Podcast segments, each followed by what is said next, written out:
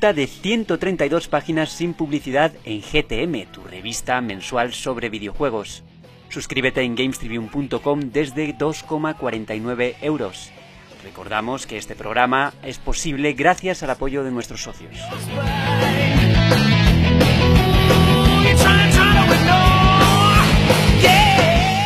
Muy buenas a todos y bienvenidos una semanita más a GTM Restart, tu podcast semanal de videojuegos. Hoy estoy muy contento porque está aquí el equipo, ya el equipo titular. Juanpe, bienvenido a bordo. Buenos días, tardes, noches a todos y volvemos a estar los tres, ¿no? Bien hallados. Y Ramiro Díez, eterno suplente. Yo, yo prefiero seguir siendo suplente, yo no quiero ser titular nunca. Pero Quiero precisamente ser como ese que, pues eso, que no, eh, no le vamos a dar el grado de titular para que no se lo crea y siempre le vamos a tener ahí en el pozo de la mierda.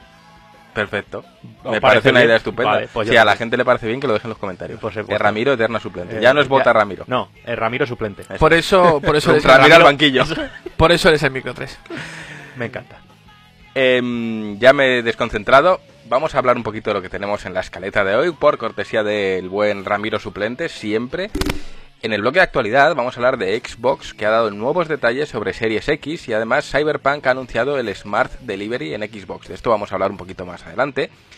Después viene nuestro querido Hideo Kojima, y es que va a recibir el BAFTA Fellowship reconociendo su aportación al medio y su influencia artística en distintos campos.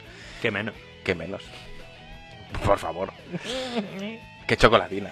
Qué buena. Porque es que de ¡Chocolate! chocolatina es mala cosa. Eh, DLCs con la compra de chocolatinas del grupo Ferrero para Final Fantasy VII Remake. Ojo al dato. Ojo, eh, obstrucción de arteria se viene, ¿eh? Aquí Ay, hay Dios mucha mío. gente que... Que lo- ya tiene la excusa. Hombre, ¿te acuerdas la del pollo frito? ¿Era en un Final Fantasy también? Me suena que sí. En el 15. Algo así me suena, sí. Él les gusta la comida, ¿eh? Volvemos, volvemos o seguimos con Platinum Games que ha anunciado Project GG, el nuevo juego de Hideki Kajima y además han abierto un estudio en Tokio para apoyar la producción de GG, aunque creo que esto va a ser en abril, o sea, están ya, están ya con la mudanza. Juan ha dicho Kajima. Ka- Ha combinado Camilla con Kojima. Hideki Ka- Ka- Cam- Camillas, el Camillas de toda la vida. vida. Pero bueno, el que fallece y tiene otro nombre difícil de pronunciar es Kazuhisa Hashimoto, que es el productor de las obras clásicas de Konami y además creador del icónico código Konami. De este hay anécdotas que incluso yo puedo contar porque es un código muy conocido dentro en- ya no solo del videojuego, sino también en, términos de desarrollo web. Se utiliza bastante y hay webs que lo tienen implementado. Haremos una paradita musical y seguiremos con lo que sería el debate, pero esta vez no va a ser el debate. Va a ser eh, una serie de impresiones que os traemos porque hemos estado jugando a Resident Evil 3 Remake y también a Final Fantasy 7. Entonces, bueno, vamos a hablar un poquito de lo que hemos estado jugando en las oficinas de Coach Media. Tocaría retro, pero esta vez no. Eh, nuestro querido hombre pollo tiene no el coronavirus, pero una gripe. El, el pulpovirus. el pulpovirus. Poco le o el falta. bufasavirus. Y nos, Uy. Uy, uy. Y nos ha dicho que este numerito si puede no estar mejor porque va a contagiaros a todos los oídos. Continuaremos con el caspómetro y es que bueno, Neil Druckmann no descarta que la saga Uncharted vuelva. ¿Y por qué no? Nos ha jodido. Bueno, si, si Sapkowski decía que no volvería nunca a Geralt de Rivia y lo hizo, Sí, ¿quién? ¿por qué no? Y, y si hace poco han anunciado que va a haber otra Peli. Indiana Jones, pues, eh, pues claro, ¿cómo lo Uy, vamos a con eso también Uf. hay. Joder. Off. Continuaremos con las preguntas del socio, leeremos los comentarios que nos dejáis en cada uno de los podcasts y seguiremos hablando de a qué estamos jugando. Si te gusta lo que estás escuchando, te recordamos que puedes suscribirte a la revista desde solo 2,49 euros y que es la manera óptima de ayudarnos a seguir haciendo esto, seguir haciendo la revista y, entrar a formar parte de una comunidad que no es porque sea la nuestra, pero creo que es, sin lugar a dudas, de las mejores que hay ahora mismo en el sector. Por último, eh, vamos a dar ya comienzo al programa. Eh, yo soy Juan Tejerina, a los mandos está Javi Bello y empezamos.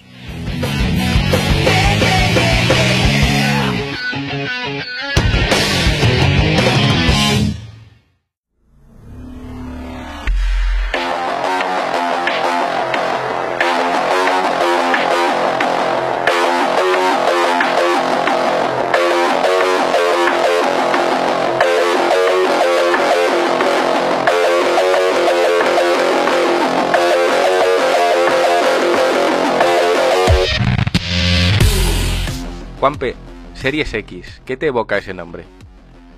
Yo a, a cuando, eh, perdón que me meta, pero cuando eh, dices abrir eh, pestaña en modo oculto. Eso me suena. Joder, tanta molestia os tomáis. Eh, a mí me suena Canal Plus. A mí me suena a película mala de Vin Diesel. Aquí cada uno con su rollo. A mí el calvo de Brace. Algo así. Y es que bueno, fuera de coñas, Series X eh, ha dado nuevos detalles. Y además Cyberpunk ha anunciado el Smart Delivery en Xbox. Pero bueno, Juanpe, cuéntanos de qué va esta vaina. Sí, porque Juan se piensa que el Smart Delivery es que le traen la comida a casa. ¿Qué, te ¿Qué me dices? ¿Eh? Puedes pedir eh, tus pequeños mientras ¿De la juegas Xbox? a los equipos.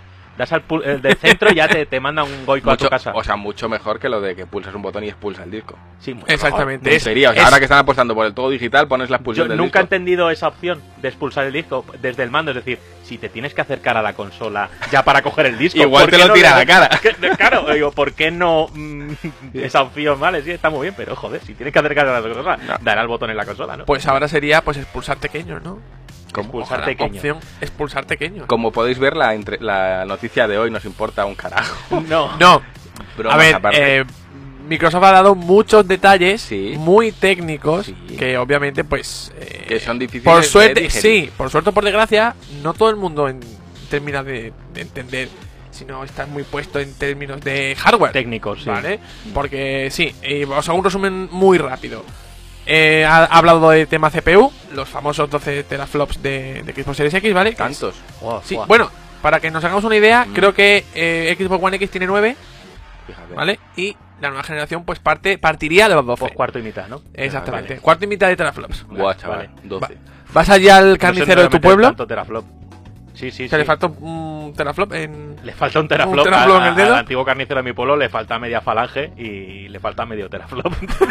Fíjate. Es la absurdez. También, eh, esto lo voy a decir en inglés, porque no me, no me planteo ni la Yo he traducción. dicho- yo he dicho que- Variable. Rate Shading. ¿Cómo? Eh, pues eso. Variable rate or staining. Shading. Vale. Luego, Ray Tracing, que esto es muy... Sí, sí, muy bueno. Qué bien. Exactamente. Eh, memoria de almacenamiento SSD. Eso es bueno. Sí, bueno, esto es ya se ha, se ha dado es- es por... rápido. Exactamente, más Eso lo rápido. entendemos. Ahí- ahí No, no, tiempo, de, en no tiempo de carga, no sé qué. Sí. Vale. Eh, y luego, Quick Resume. Que esto es básicamente lo que ya han dicho de que Retomar puedes. partida, ¿no? Sí, de que momento. puedes eh, pausar un juego y empezar otro al mismo tiempo.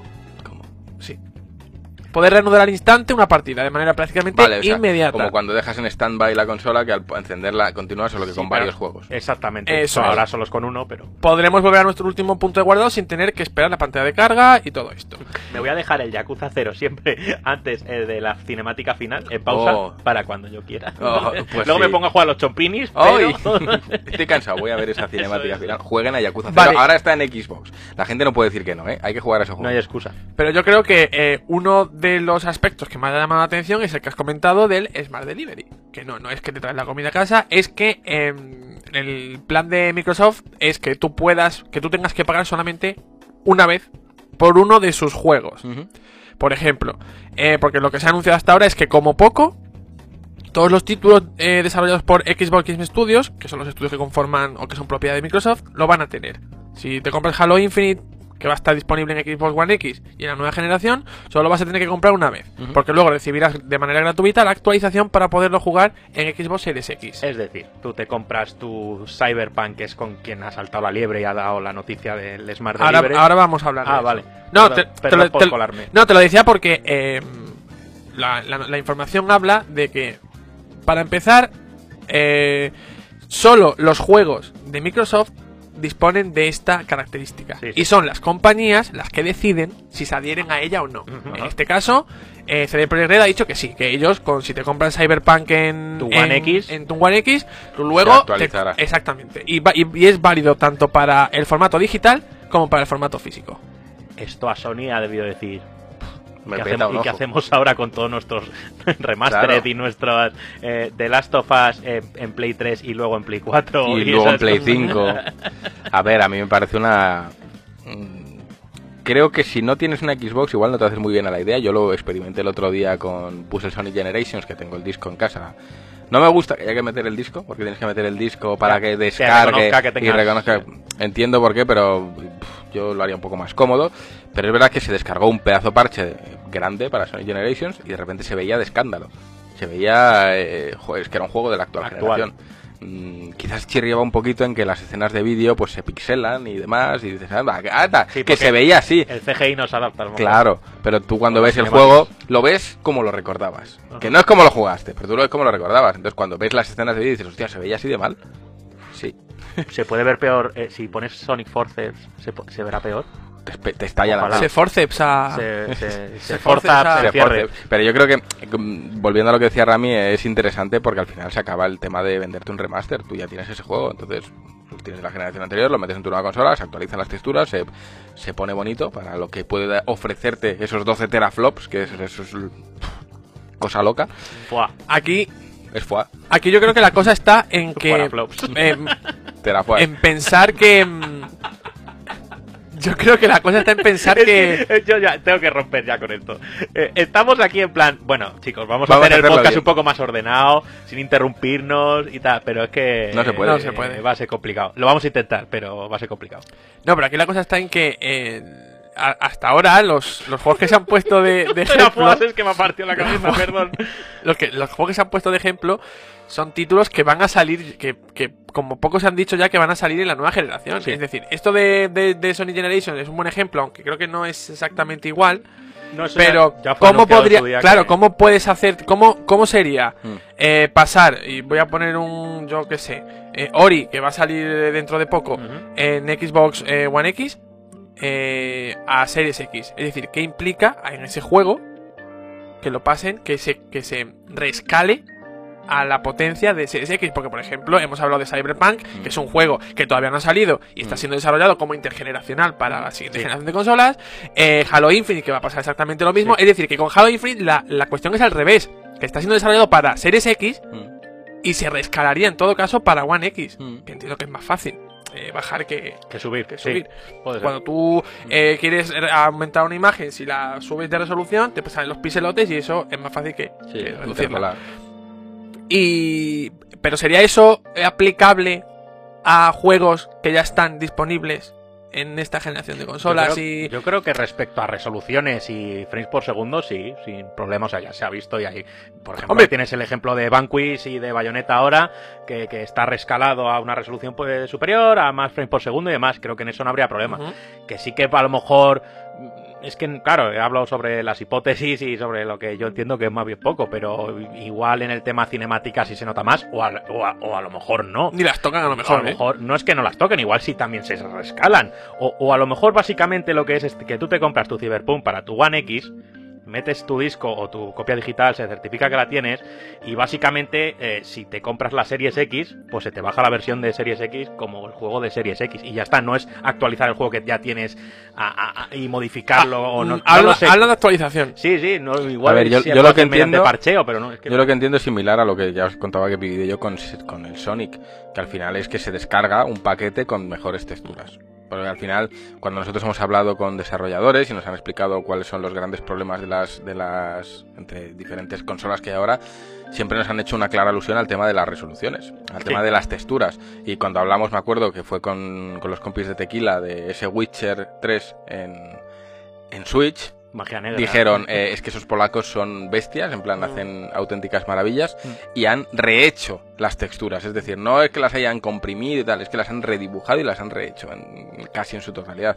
Entonces creo que van un poquito por ahí los tiros, al final las texturas son lo que más comen, yo alguna Y portada... lo que más se nota además luego cuando juegas a distintas versiones Sí, es lo que más las cansa. texturas. Yo cuando hago una portada y meto texturas, de repente esa portada, eh, en vez de pesar 100 megas, el PSD puede llegar a pesar un giga. Sí. Solo por las texturas. Entonces las texturas son un tema que pesan mucho y cuesta moverlas. Supongo que a más potencia tenga la máquina, mejores texturas puede mover. Entonces, pues era un paquete de texturas otro. Como decía Juanpe, ampliar una textura, o eso, eso es imposible. Porque si tú la estiras, pues la interpolas y no se ve. Entonces tienes una textura a máxima resolución y luego el juego las escala menos. Eso sí que hay un...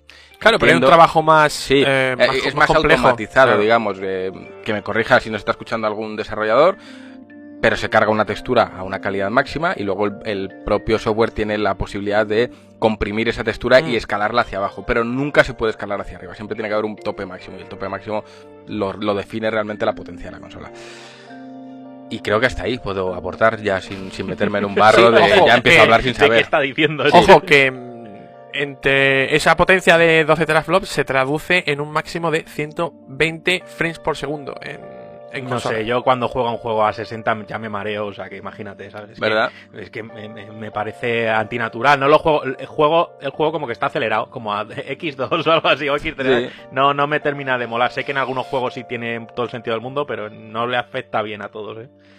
Para mi punto de vista. Mm. Hay gente que es muy... Queda un efecto teatro. Sí, Es lo que. Me acuerdo cuando. ¿Os acordáis cuando salió El Hobbit?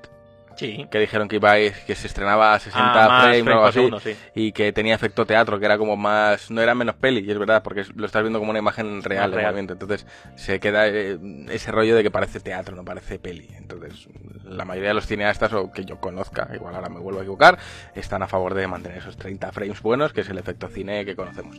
Cineastas. Cineastas buenos. Y hablando de cineastas, Bueno, Nestlé.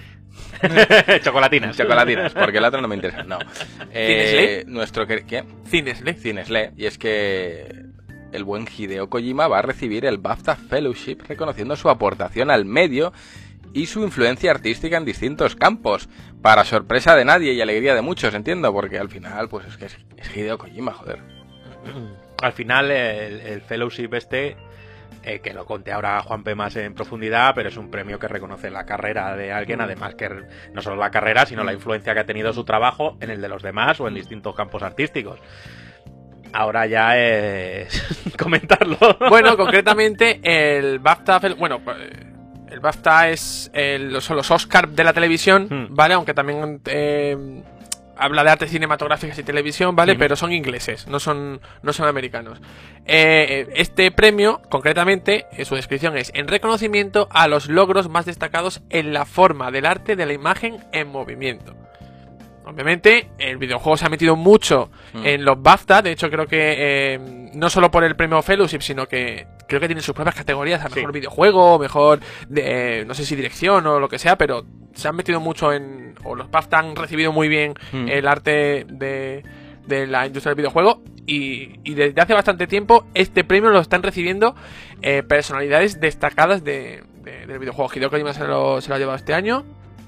Eh, pero ta- hay otros muchos nombres que, que os- que nos suenan. Que está Shigeru Miyamoto. Eh, y esto hablando de, de creativos, porque no solo hay creativos de- que han creado videojuegos. Por ejemplo, en 2013 se lo llevó Gabe Newell. Que si no lo sabéis es el, creador de Valve. Valve.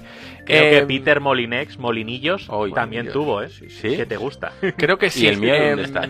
claro, no, ya. Peter- A ver, por inventar, Molines ese. eh, el, Sí, sí, el el número uno, Molinillos. Eh, es- Pero vamos, que también se lo han llevado cineastas, pues eso. Sí, bueno, y no, y no Eh, cine- Kubrick, Sí, eh, sí. Y no cineastas.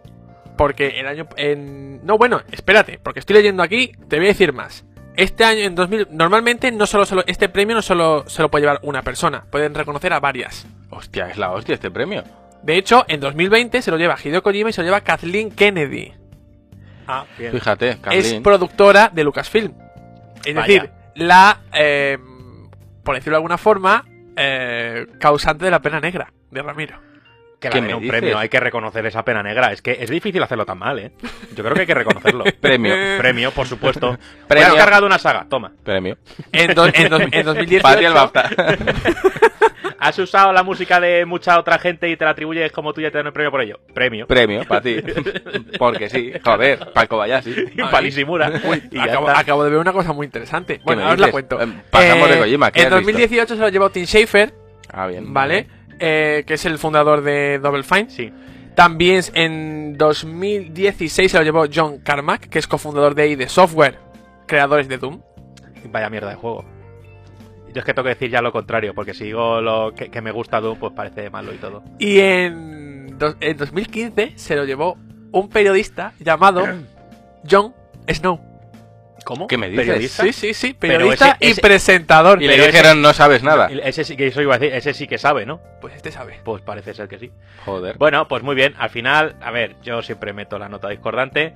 Si ves que ese premio se puede atribuir a una, a dos, a 15 personas, no hay nada definido y tal, casualmente yo no quiero quitarle el mérito a Kojima, ¿vale? Que aquí hacemos mucha mofa, pero yo entiendo que en cierta manera sí que ha atribuido al mundo Sí. de los videojuegos y eso es innegable, ¿vale? Te guste más, te guste menos. Pero los veo un poco premios del marketing. Casualmente Hombre, claro. Kojima y Star Wars este año Mm. que igual concuerda casualmente. Vale, Pero al haber tanta licencia en poder darlos en campos tan distintos, Hmm. eh, las veces que ellos quieran y tal, no sé, me parece como un poco Conveniente. Conveniente. Me parece a mí. Ya me podéis llamar de todo lo que queráis, que yo lo recibiré con gusto. Bueno, a ver, al final todos los premios yo creo En que general, son, marketing y, y eso es así. Incluso, venga, vamos a ser honestos, los de Buego también lo son y precisamente por eso tenemos esa pegatinita en nues- nuestra Hombre, portada, que nos gusta, exactamente. Es marketing, todos los, todos los premios son marketing. Los Oscars también lo son. Una peli con un Oscar recibe un montón más de visualizaciones. Al final, pues es, es, Ahí tienes el tema parásitos. es lo que hay, claro. ejemplo. Entonces, bueno, lo entiendo. ¿Qué pasa? Que se podrá estar más o, o menos de acuerdo con, con el reconocimiento a Kojima. Cada uno tendrá su opinión. Sí, claro. Yo tengo la mía y ya sabéis cuál es, pero bueno.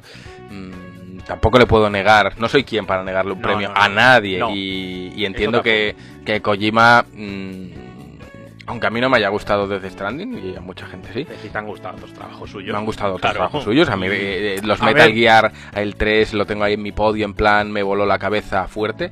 Y eso es así. Entonces no sé, y, y sobre todo porque el 3 llegó en una época en la que el tema cine no estaba nada tocado en videojuegos y él ya lo metía a dolor. Sí. Entonces Sí, no, sí. no se le puede negar eh, la grandeza que tiene, que es mucha. En concreto, por Death Stranding, pues me reservo mis dudas, me reservo mis dudas porque hay otros grandes trabajos que tienen una gran calidad cinematográfica, de, pero bueno, entiendo que, que es lo que hay, no, no, no es para ponerlo en duda ni mucho menos.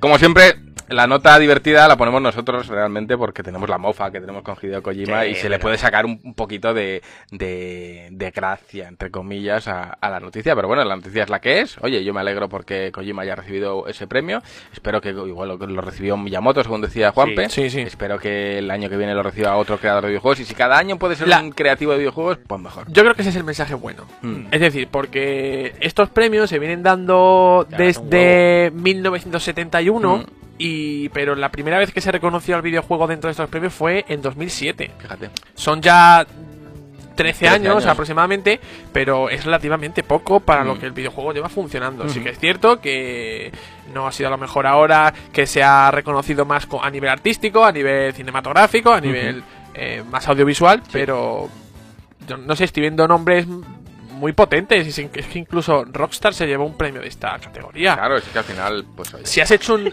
En vez del nombre le plantó el logo al premio. Claro, le dijeron, "Eh, Len, Pues oye, el Rockstar Fellowship, por favor.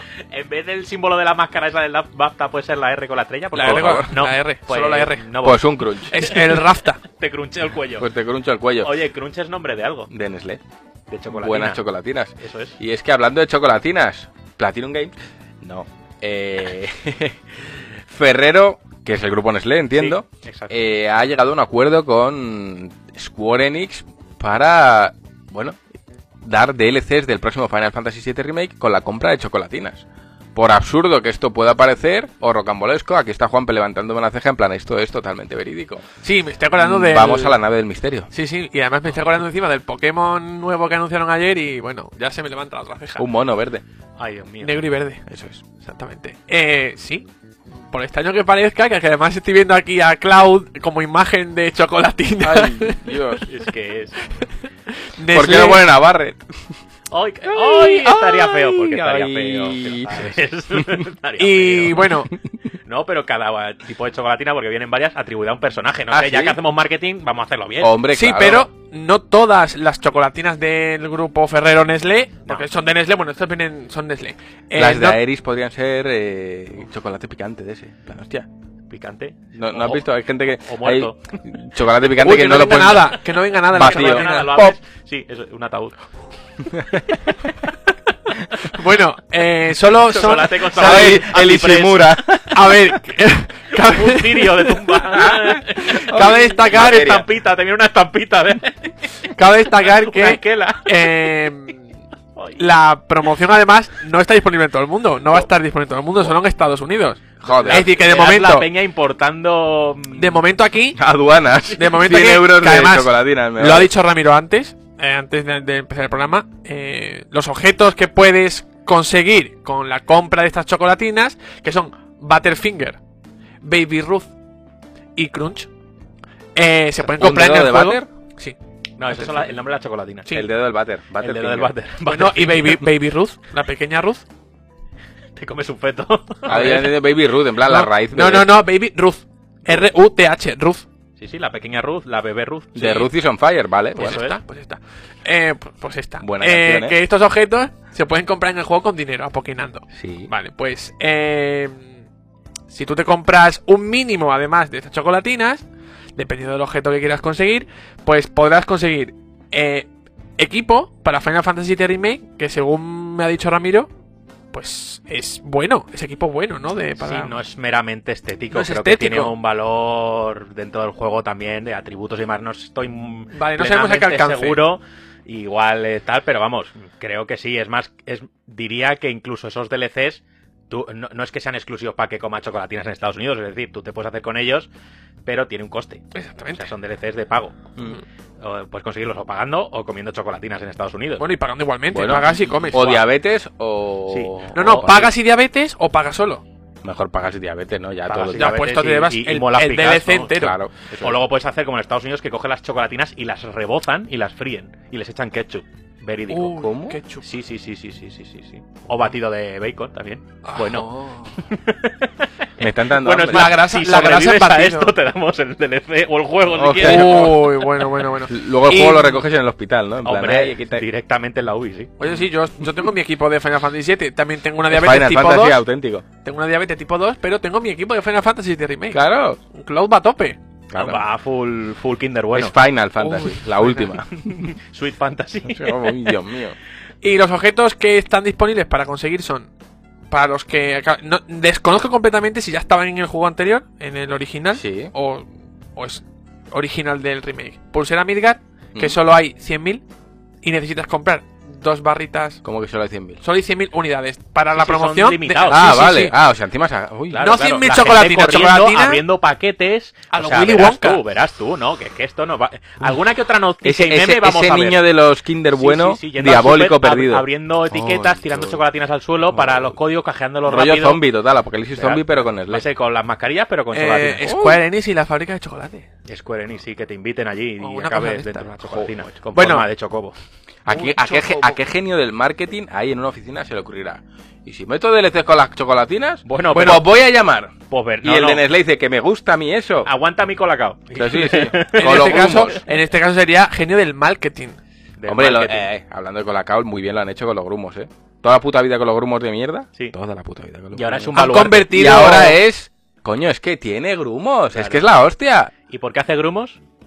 Yo qué sé, pero los de Nesquik Porque tienen que estar harinas, descojonados. Porque la harina normalmente, si no la disuelves bien, Es un hace espesante. grumos. Ah, Eh, y entonces, por eso el colacao tiene gluten y el Nesquik no. ah. Bueno, por aquí somos de Nesquik. Aquí somos de Aquí somos de Nesquik, ¿eh? Hombre, yo soy de Nesquik Ah, total. muy bien. Pero vamos, que ese, ese niño ahí... ¡Me gustan los grumos! No, ese niño ver. está ya dando arcadas, ver, ¿eh? La de veces que habrá repetido la cenita. Sí, sí, sí. Pero que, eh, a ver, como jugarreta de marketing, al final, pues muy bien. Se van a vender chocolatinas que va a flipar. Oh, sí, claro. Que lo vemos un poco, pues, eh, que nos hace arrugar un poco el morrete. Sí, pero en fin. Bueno, mientras, eh, Ya por sabemos decirlo, que que- mientras sea equipo, mientras sean accesorios muy entre comillas, que no sea que de repente les dé por decir, no, el DLC, un DLC de historia te lo vas a, te lo vas a es. comprar comiendo chocolatinas. Eso es, el final del juego lo ves si te metes 100 kilos de chocolate entre pecho y espalda. El final del juego lo tienes de- después del bypass. Claro. Va Pilla, a ser- pilla chocobo. Va a ser, hijo de puta. va a ser el final del juego y el final de tu vida. Oh, Dios mío. Pues Bueno, pues eso. oye, eh, ahí queda esa noticia que es cuanto menos curiosa. Y ahora una no menos curiosa. Eh, Platinum Games ha presentado Project GG, que es el nuevo juego de Hideki Kamiya, y han abierto un nuevo estudio en Tokio, en abril. ¿Qué sabemos de esto, Juanpe? Bueno, bueno, bueno, bueno. Yo ya todo, lo que- todo lo- toda la imagen que tenía yo de Platinum Games Sí. me ha cambiado absolutamente. ¿Qué me dices? Sí, ¿Qué sí. Oye, es que Platinum Games está de moda, ¿eh? Pues Ahora eh, mismo goza de una uf. popularidad de la leche. Pues a mí Sí. ya me han Ya, ya, saturado. pero que está siempre en el foco últimamente, Sí. eso es así. Que está eh, haciéndose cargo de muchos títulos y tiene muchos trabajos en desarrollo paralelo, es así. Que goza de la simpatía de la gente que eh, compra sus productos y juega sus juegos, es así. Es así, que tienen Entonces- un juegazo que es el Tortugas Ninja también. También. Entonces, son recordados por ese Sí, juego. eso es. Sí, y bueno, recordad que la, creo que fue hace un par de semanas, hablamos todo lo de, lo de Wonderful 101, el Kickstarter y demás, que Platinum había anunciado cuatro proyectos que Sí. tenían que desgranar. Sí, sí. Uno era el remaster de The Wonderful 101 y el segundo es este, que es. Project GG, que justo debajo pone Agogo. Agogo. A ver, eso puede Eso ser una una expresión de... de Beautiful Joe. Sí, es que, Que cuando se por- transformaba era el Henshin a Go Go, baby. Pues Sí, es que forma parte. Eh, al final, esto forma parte del arco de, de trilogía de superhéroes de, superhéroes. Sí. Platinum Games, que viene con Beautiful Joe, con Wonderful y este será el tercero. el tercero. Y, va a haber un cuarto. O sea, que trilogía a los cojones. Eh, Bueno, trilogías hasta ahora. Creo Ja, que en principio creo que va a haber uno más. eh, han publicado un pequeño teaser en el bueno es que me, me gusta porque aparte de que, de que va en la línea de los, de los anteriores es muy como muy Godzilla muy Muy eh, Ultraman, muy mecha, muy sí, todo esto Sí. muy todo esto Eh, como- El hombre de hierro Sentai este. se llamaba Sentai eso, ¿no? muy Sentai sí exactamente y mm, Guarrerías aquí no, ¿eh? no, No. los Sentai, Sentai son los Power coño, que ya lo sé. Los Power Rangers. los Power Rangers Sí, sí. Sí, sí. de Saba. Bioman, buenísimos. sí pues A mí me eh, gustaban los Bioman, eh. Bueno, se ve realmente poco Eh, es un superhéroe que se hace grande Mm. eh, pelea contra un monstruo Ah. y salva a un Shiba Inu ¿Qué me dices? sí, Qué sí. bien. ¿Y qué sí, más? sí, ya está. Cuéntame es lo más, que, me interesa. Es lo que Ya me gusta este juego a mí. No, fusiona, yo creo que to- todo le- eh, este, ah, este modo de contar historias de, de que viene de Nippon, eso, la fusión de Godzilla, de, tal, de, de- de Ultraman y demás, pues al final Mm. en un nuevo En un juego. Todo muy entre sombras, no se vislumbra muy bien ni al héroe, no se vislumbra muy bien nada. se le ven los pero- ojos solamente, esto sí. típico que se le iluminan los ojos como Sí. si fuese un, un mecha gigante, Sí. todo esto y, y poco más. Detalle importante que por lo menos a mí me interesa mucho es es el primer juego 100% Platinum.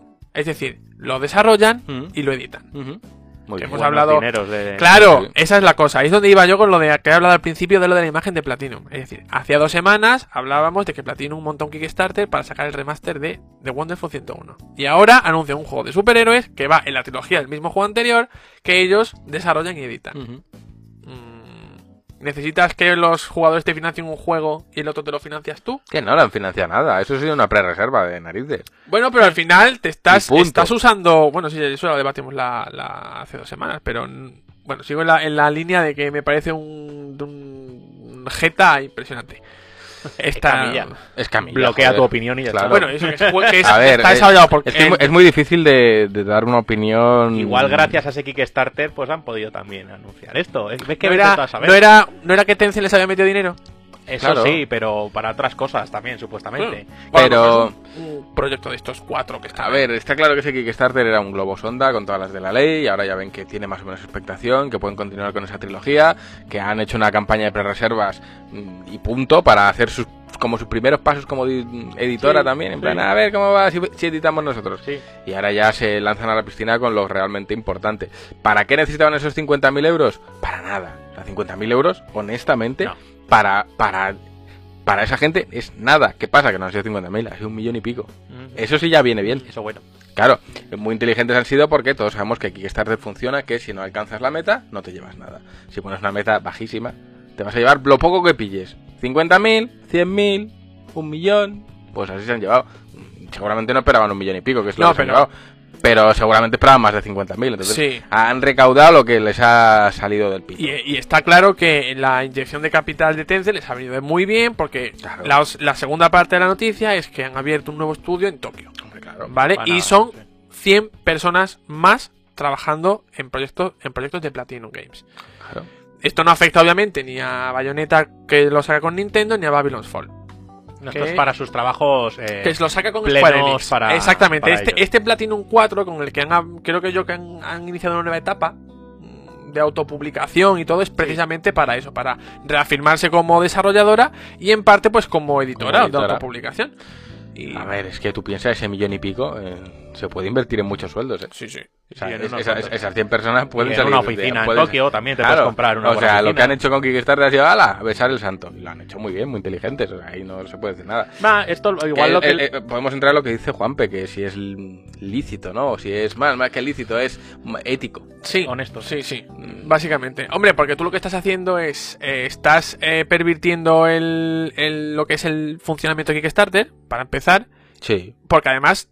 Pero vamos, que, que, que, que Platinum no ha inventado la rueda de la No, no, no, no, no, no, no, no, no, no, ¿eh? ni mucho menos, ni muchísimo menos, pero sí es cierto que ellos, precisamente ellos, no han necesitado nunca eh, recurrir a esas argucias para sacar un juego. Yo es que creo Eh, que, han ido honestamente... adquiriendo mucha popularidad Hmm. y... Pues mira, yo creo que a, a Kickstarter le viene bien. Sí. Porque... eh, mm, vamos a ser honestos, en Kickstarter hay un montón de proyectos de videojuegos que no salen. Claro. Que la gente ha puesto el dinero y no salen. Y eso al O final... que, o que ha salido, han pasado seis años No, y no. no salen. Claro, bueno, es que ahora os voy a contar la que, la que me ha tocado vivir a mí. Eh, son proyectos que, que no salen y al final eso eh, mina la confianza del público en, en Kickstarter. Porque al Claro. final eh, prácticamente el público se siente, digamos, desprotegido. Es, te ponen en la piel del inversor. Para que nos hagamos una idea, yo hace siete años, ya sabéis, los oyentes habituales sabréis que soy un apasionado del Dark Age of Camelot y siempre hablaré de ese juego que nadie conoce salvo yo. Pero bueno, eh, hace siete años, eh, Mark Jacobs, que era el fundador de Mythic, que luego fue comprado por EA y unido a BioWare, pero bueno, era el fundador y era el tío que creó Dark Age of Camelot, el tío se fue de cuando hubo la fusión con EA, se fue, montó su estudio y dijo, voy a crear el sucesor espiritual de Dark Age of Camelot. Necesito tanto dinero. Eh, claro, esa noticia corrió entre los que éramos jugadores y fuimos todos a poner dinero en Kickstarter y cuando digo todos es, yo puse 150 pavos. Bueno, supongo que En todos una los época en la en activo y que les gustaba mucho ese juego, en ese momento dijeron, hombre, Bueno, Ya, ya ni siquiera en activo, ya eran retirados, en plan, bueno, yo ya estoy en Warcraft, yo ya estoy, ya habíamos dejado Age of Camelot, pero fue en plan, hostia, que vuelve, es como Camelot 2, lo Sí, siempre, sí, la los- llamada- lo siempre he pedido y recaudaron el dinero eh, a toda leche. La vida va cambiando, ellos prometían que el juego iba a estar en dos años, oh luego el retraso y tal, yo al final, pues, obviamente reconozco que le perdí la pista y me olvidé.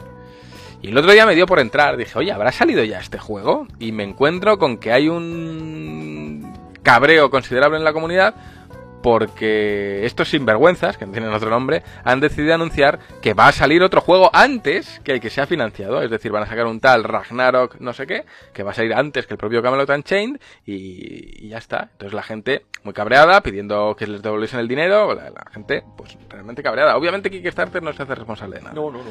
Ese juego lleva siete años en desarrollo cuando la promesa, la promesa era eh, dos, tres años como mucho de desarrollo. Eh, entras en los foros y el propio Mark Jacobs, sin vergüenza máximo, se está riendo de la peña a, a dolor y diciendo en plan... Mark eh, San Jacob. Sí, sí, sí, Mark Jacobs, tío. Y tenía un mensaje así como diciendo, si yo hubiese confiado en un puñado de backers, como diciendo, en un puñado de desgraciados, Sí, sí, sí. eh, tal y cual, yo tengo un grupo de inversión detrás de este nuevo juego y va a salir antes y así, en plan, yo confío en mi grupo de inversión. Despreciando a la gente que, a la gente que le había hace puesto. ya siete años. Exactamente. Ah, pues muy bien. Pues nada, pues y ahí, que funde otro. y ahí a mí me entró el cabreo y dije, pero yo soy tu puto inversor. Yo no, yo no te he puesto un millón de pavos encima de la mesa, yo te he puesto 150 pavos, pero soy tu inversor. Yo he invertido en tu proyecto, yo he invertido. Entonces, ¿qué pasa? Nadie- no, yo estoy desprotegido. Eh, no, no, te- no puedo hacer nada, es una apuesta perdida. Es, pues obviamente es como un inversor, porque tú puedes invertir Bueno, en una empresa y si sale mal te jodes. Es, que es exactamente en- igual. Entre muchos, seguramente, mm, visteis esos millones. Varios de- de millones. dólares. Exactamente, pero, Entonces, pero es que cuando dicen eh, un inversor no es un señor Claro. único, no, es una empresa. un grupo de inversores, tal. Exactamente. Pero al final ahí dije, hostia, es que patrocinar un Kickstarter es convertirte en inversor. Y luego ya Sí, sí, sí, me- se me fue la mente y dije, hostia, la gente que pone dinero para otros juegos que no salen o que salen mal, están perdiendo pasta. Y claro, luego decimos, es que no les puedes forzar atrás a sacarlo a tiempo. Tal. Hombre, es que vamos a ver, si tú has puesto dinero en la mesa, pues sí que esperas que se cumplan ciertos plazos. Y con el O, Kickstarter... o se den ciertas Claro, explicaciones. yo me olvidé, pero es verdad que dices, hostia, pues, joder, si yo te he puesto el dinero, sí que espero que se cumplan ciertos plazos. No te digo que, haga- que hagas crunch, te digo que calcules bien tus plazos. Mm. Y, y- y somos los primeros que podemos entonar el mea culpa porque hemos hecho un Kickstarter y es verdad que nos, nos desviamos varios meses y, y entiendes por qué pasa. Pero hombre, seis, siete años y que luego te estés riendo de los backers, Sí, dices, hostia, tú, qué, qué chungo. Entonces, claro, ¿qué pasa? Que cuando esta situación no es única de este juego, esta situación está, pasando en un montón de proyectos de Kickstarter, la gente ya no confía en Kickstarter. Entonces llega Platinum y le dice a Kickstarter, oye, voy a sacar una campañita aquí, se va a cumplir seguro, porque soy Platinum. Sí. Voy a pedir 50.000 y tenemos unas expectativas de que vamos a ganar por lo menos 500.000. Porque normalmente se pone eso, un 10% más o menos de tu expectativa. Han ganado un millón y pico, todo el mundo contento, el juego va a salir en unos meses, Kickstarter funciona de puta madre y Kickstarter gana esa reputación. Entonces, mm, todos contentos. No, Pero, y da- sí, gana y dan la idea Claro. a otros para que incluso estudios grandes Claro. se les encender la campanita. Oye, tenemos este proyectito que Proyectito no sabemos qué tal Claro. va a ir. Tal. Yo te digo, o sea, Platinum lo que ha hecho con este. Yo te, Mm. aseguro que este Wonderful 101 sale como un remaster, sin más. Ah, Mm. que lo sacan directamente y tal, y no vende. Sin lo- pena ni gloria sale. No vende lo que ha, Sin pena vendido y venderá por este Kickstarter. Sin pena ni gloria. Entonces, pues oye. eh, Lo han hecho para reforzar también el anuncio de este nuevo proyecto. Claro, porque ahora ya está el foco de atención encima de ellos. Exacto. Entonces lo han hecho muy bien, Kickstarter Sí, encantados y ya está. Pero, como dice Juanpe, y eso Sí. es innegable, el espíritu de Kickstarter está muy lejos, o por lo menos el espíritu De originario, de ser eso. El espíritu de Kickstarter es, eh, yo no, me- no, no puedo financiar este proyecto, necesito ayuda porque ningún inversor externo me va a dar ese dinero. ¿El público confía en mi proyecto? Sí, pues sale adelante. Mm. Y tiene que salir adelante entendiendo que tu público es tu inversor y que tienes que cumplir con lo que tú les prometes. Sí. En calidad, en plazos y tal. Y cuando algo de eso no se cumpla, explicar muy bien por qué.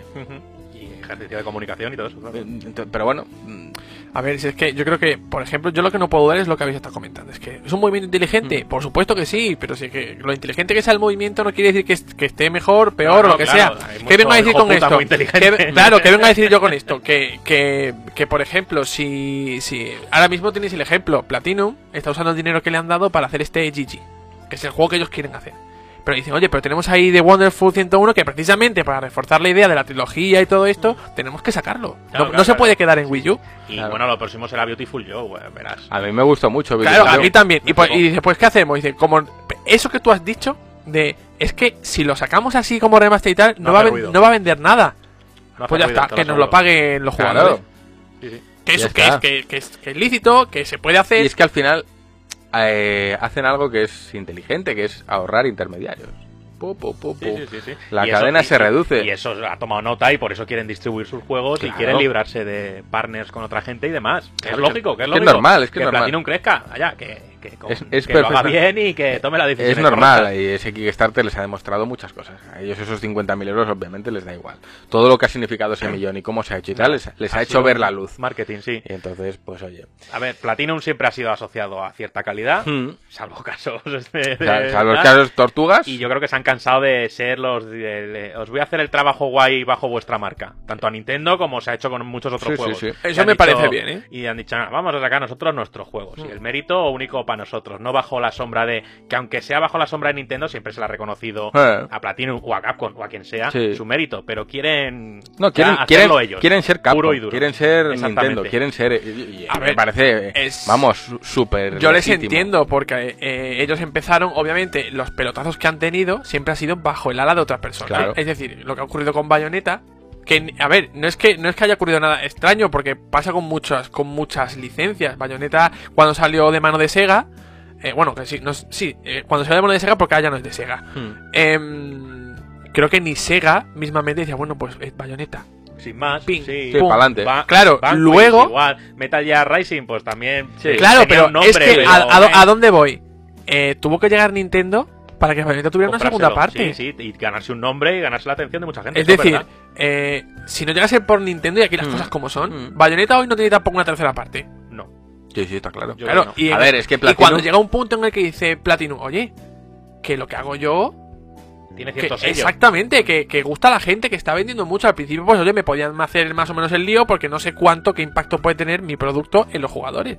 Pero oye, Bayonetta, oye, eh, cuando a- antes de la cancelación de Scalebound, pues eh, tuvo tralla el, ese gameplay que hubo. Sí. Increíble. Sí, luego tiene sus cositas más pequeñas, las Mm. tortugas niñas y tal, pero eh, Nier, que también es de Platinum, Sí. ¿no? Claro, pues después de todo esto, Mm. dicen ellos, pues vamos a nosotros a lanzarnos nuestra Sí, sí, aventura, es no normal. Al final es un estudio que ha empezado, ha ido creciendo Que no a, las, a la sombra de, y también gracias a, porque Mm, pues, obviamente. ellos, ellos mismos Sí, sí, se han sí. beneficiado de eso, igual que ah, es un quid pro quo, ¿no? Se dice. Sí, sí, exactamente. Pero a- han, han llegado a un punto en el que dicen es que podemos volar solos. Sí, sí. Debemos volar solos Sí, si sí. queremos crecer como y llegar a ser lo que son otras empresas. Entonces, eh, también han tenido grandes decepciones por, por esta eh, manera de trabajar a la sombra. Scalebound.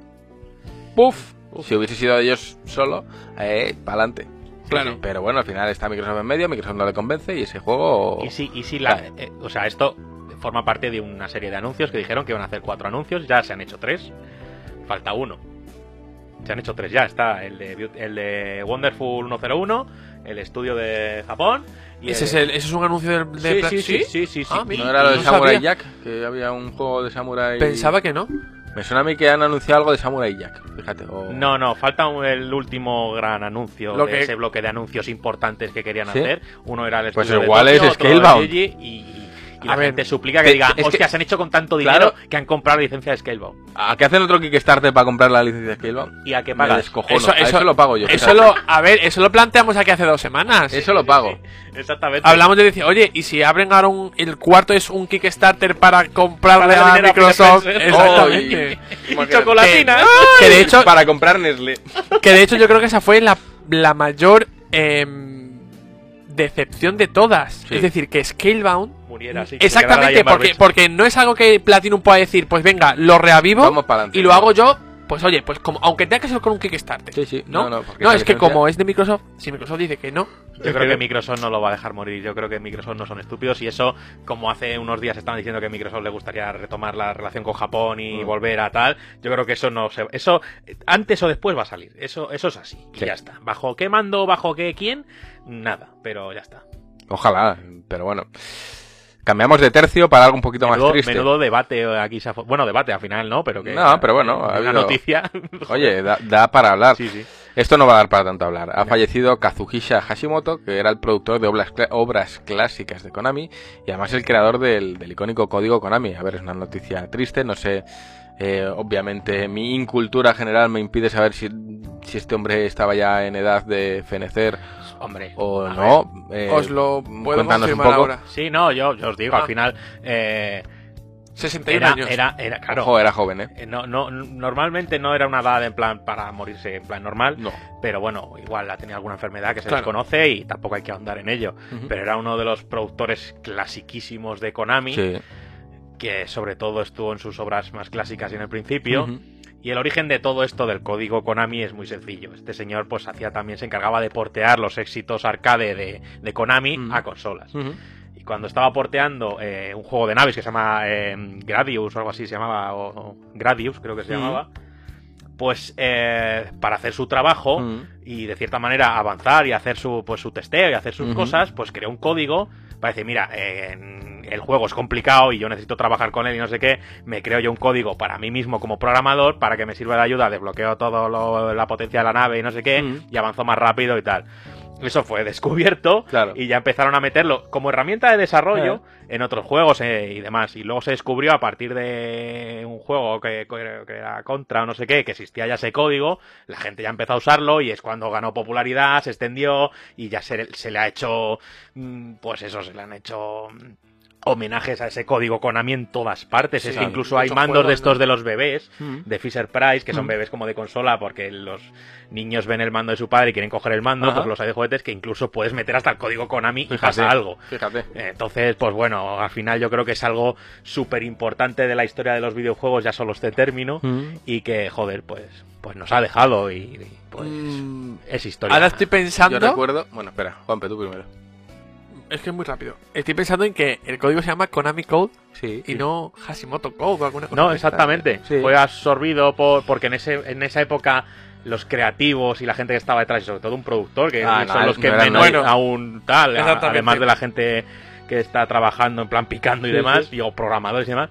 Yo creo que fue absorbido por la marca directamente en esa época donde los creativos en sí no tenían tanta importancia como la marca Mm. que los englobaba y ya Es está. que bueno, pero- Konami es conocida por joder mucho a sus empleados. ¿Qué me dices? No sé si esto habrá cambiado, pero Konami es especialmente conocida por joder fuerte a sus empleados al nivel de que cuando quieren despedir a alguien, en vez de despedirle, le meten en una sala sin hacer nada todo el día. Días y días y días. Sí, para que se hastíe, Hasta que te se pires. ya Te y- vayas tú. Es una versión muy, muy Y eso lo hacen. extrema de al rincón de pensar, ¿no? Sí, sí, sí. al esas rincón. cosas, sí. O mover a los programadores a salas de pachinko, cosas así. Eh, No tiene ni pie ni cabeza, pero es en plan, bueno, es mi empleado y me lo follo como quiera. Eso es Eh, Konami. Y de ahí viene la polémica luego con, con Kojima, de que ahí, ahí hubo- ahí- ahí salieron muchos de los términos de condiciones de trabajar para Konami y es como trabajar para la Yakuza, vamos. Eh, entonces entiendo que ese código dijeron i3 mío y ya está, Konami Code. Me recuerda también a ese código que tenía Sonic, no sé si os acordáis, cuando jugabas a Sonic, al principio también era... En la, pa- en la página de, de- de inicio, ¿no? Cuando sí, estaba ahí con el dedo... arriba, abajo, izquierda, Sí. derecha, BA, Start o algo así, no me Sí. acuerdo bien. Y sonaba cling el- y entonces habías desbloqueado El todos anillo. los códigos. Yo echo de menos esos trucos, tío. Molaría que los Ya juegos no de hoy... hacen. Es que me acuerdo hasta, no sé si era en Perfect Dark o en, o en GoldenEye, que podías ponerles hasta cabezones. Sí, sí. ¿Ves? Pero bueno, eso ya Eso no era era- con otra, los ibas desbloqueando. Sí, jugando. Pero, coño, pues. eh, molaría que los juegos de hoy hiciesen esas cosas también. Bueno, es que como no existía el guardado, ni existían Claro, esas había- cosas, había que había que, ponerle- meter códigos para llegar a esas fases Sí. y códigos para... eh, Sí, sí. Bueno, hay, Desbloquear hay ciertas cosas. algunos juegos que siguen conservando esa... Ese guiño, ¿no? A la nostalgia. Sí, bueno, no guiño. A ver, es que no sé cómo, cómo calificarlo porque al- lo nacieron con, con esa intención. Pero, por ejemplo, en Mortal Kombat, para hacer un Fatality tienes que aplicar un código de, Sí, un combo. de, Sí, de- sí, sí, de sí. botones. No es exactamente lo mismo, No. pero persiste a día de hoy. Sí, en lugar para de... coger una maleta en Death Stranding tienes, Tienes que... que hacer un combo. Uy, uy, uy, uy, uy, uy. El equilibrio tienes que usar dos botones. Para guardar el equilibrio y no ir a tomar viento. Es así. Uy, uy, uy. Pero bueno, este código para que, pues yo por contar mi pequeña anécdota, en terreno web se utiliza mucho. Y yo recuerdo, ya no sé si ahora seguirá ocurriendo, que quiera que haga la prueba, en la web de Vogue, tú metías el código Konami y tenías un desfile de moda de dinosaurios con pamelas. ¡Qué maravilla! O sea, fíjate tú la, la mofa. Eso, obviamente, yo creo que en Vogue no lo sabían. El- Lo el- el que programó Hombre, eso, por que supuesto. Entonces, eso, porque claro, que de repente en vez de modelos te salgan dinosaurios con Pamela desfilando por Oye, delante de tu pantalla. Juan, desafío aquí ahora mismo. Metamos el, el Konami, Konami. De la página de GTM y hagamos algo que salga ahí un Ugandan que ¡Oh! o algo. Ah, hay, que hacer, hay que hacer honor a ese hombre. Me ha dado una idea. ¿Eh? ¿Eh? Algo vamos a hacer. Así que el que se encuentre- un algo. Eso es. En nuestro, yo qué sé, para darle un, Se puede un hacer. homenaje. Se puede hacer. Yo eh, en webs que he hecho sí lo hemos hecho con coñas. Bueno, se ha metido. Pero se ha metido, Ah, yo lo he metido en muchas partes ese código y no queráis saber lo que ha pasado a veces. Pero sí, sí, sí, sí, es algo que en terreno web se ha usado mucho y yo me acuerdo especialmente de, de Vogue porque decir, hostia, tú dinosaurios con Pamela, qué locura, qué maravilla. qué fantasía, o sea, el, el que haya hecho esto se ha escojonado fuerte. Pero bueno, yo creo que ya hemos cubierto el bloque de actualidad, no sé si tenemos algo más, está Juan perriéndose y Sí, viendo porque su estoy pantalla. ahora mismo metido en la web de Vogue para... ¿Y sale- y salen los dinosaurios? Lo estoy intentando y... O quiero han creer que lo han quitado porque han tampoco soy tan torpe de meter el Bueno, código. Nunca, me se sabe. Nunca me Nunca se sabe. Si os parece, vamos a dejar unos minutitos de música antes de ir a las impresiones de Resident Evil y tal. Me he apuntado aquí que vamos a dejar una canción que he mencionado antes y por si no sabéis cuál es, es The Roof is on Fire de, de Blood and Gang. Y regresamos Por, en... por Baby Roof, ¿no? Baby Ruth is on Baby fire. The Roof is on Fire. A ver, otra podría ser la de Baby's on Fire de Die Antwoord, pero es mejor que esta, entonces vamos a poner esta que es peor. Eso es. Hala, dentro música.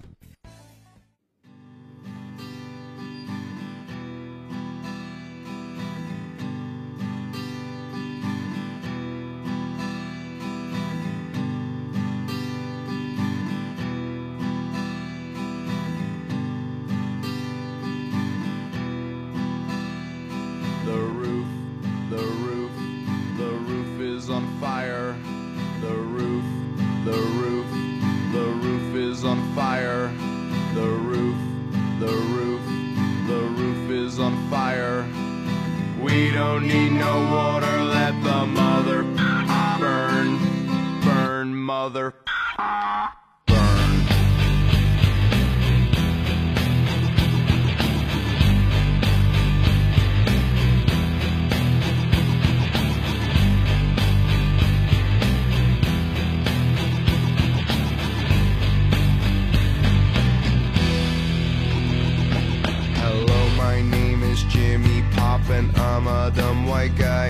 I'm not old or new, but middle school, fifth grade, like junior high. I don't know mofo if y'all peeps be bugging, giving props to my bushy fly, but I can take the heat cause I'm the other white meat known as Kid Funky Fried. Yeah, I'm hung like planet Pluto, hard to see with a naked eye, but if I crashed into Uranus, I would stick it where the sun don't shine, cause I'm kind of like Han Solo, always stroking my own Wookiee. I'm the root of all that's evil, yeah, but you can call me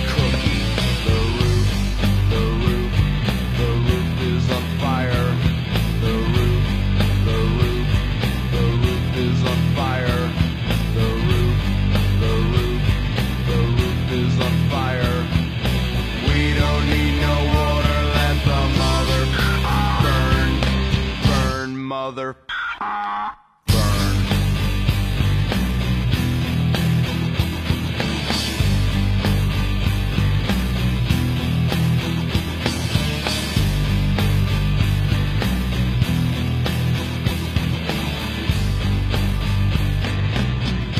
Yo, yo, this hardcore ghetto gangster image takes a lot of practice. I'm not black like Barry White, no like Frank Black is. So if man is five and the devil is six, then that must make me seven. This hockey's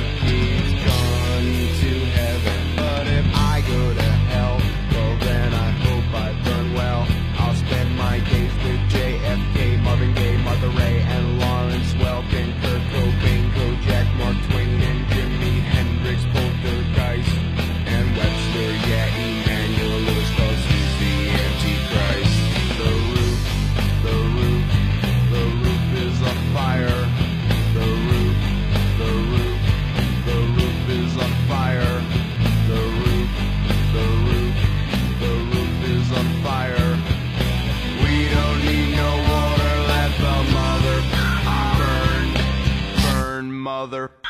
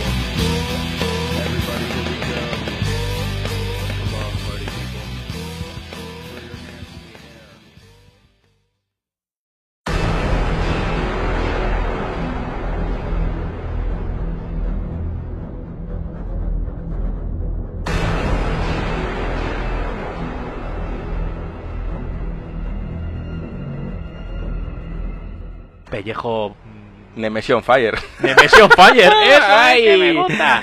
Y es que hemos estado probando esta semanita tanto Final Fantasy VII Remake, bueno, esta semanita, ahora que grabamos, la pasada para Sí. cuando estés escuchando, hemos probado Final Fantasy VII Remake en un prestigioso hotel de Madrid, Juan Peyo, codo con codo, aliento con aliento, ajo con ajo, frase del gran Adolfo Moreno, esto es así.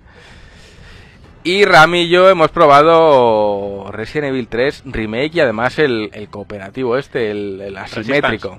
Eso es, que Rami lo llamó muy adecuadamente isométrico. Para que lo sepáis. Sí, mal, mal dicho. Le dijo asimétrico. dijo, sí, es isométrico. dijo, sí, me gusta a mí este Uh. juego isométrico. Yo mezclo palabras Claro, y hablo mal. ya a mí me da está, igual. ¿qué Como no tengo ni idea, Y palmerita para el pecho. me pueden decir, pues mira el periodista. No, no soy nada de No. eso. Yo no tengo ni idea. No, y me cago en la silla. si Me- y- eso es. Tengo la, la inteligencia básica para no cagarme en la silla. Sí, para aguantar los esfínteres. Eso es. Pero bueno, bromas aparte, hemos jugado a los dos juegos. Dos. Mis impresiones.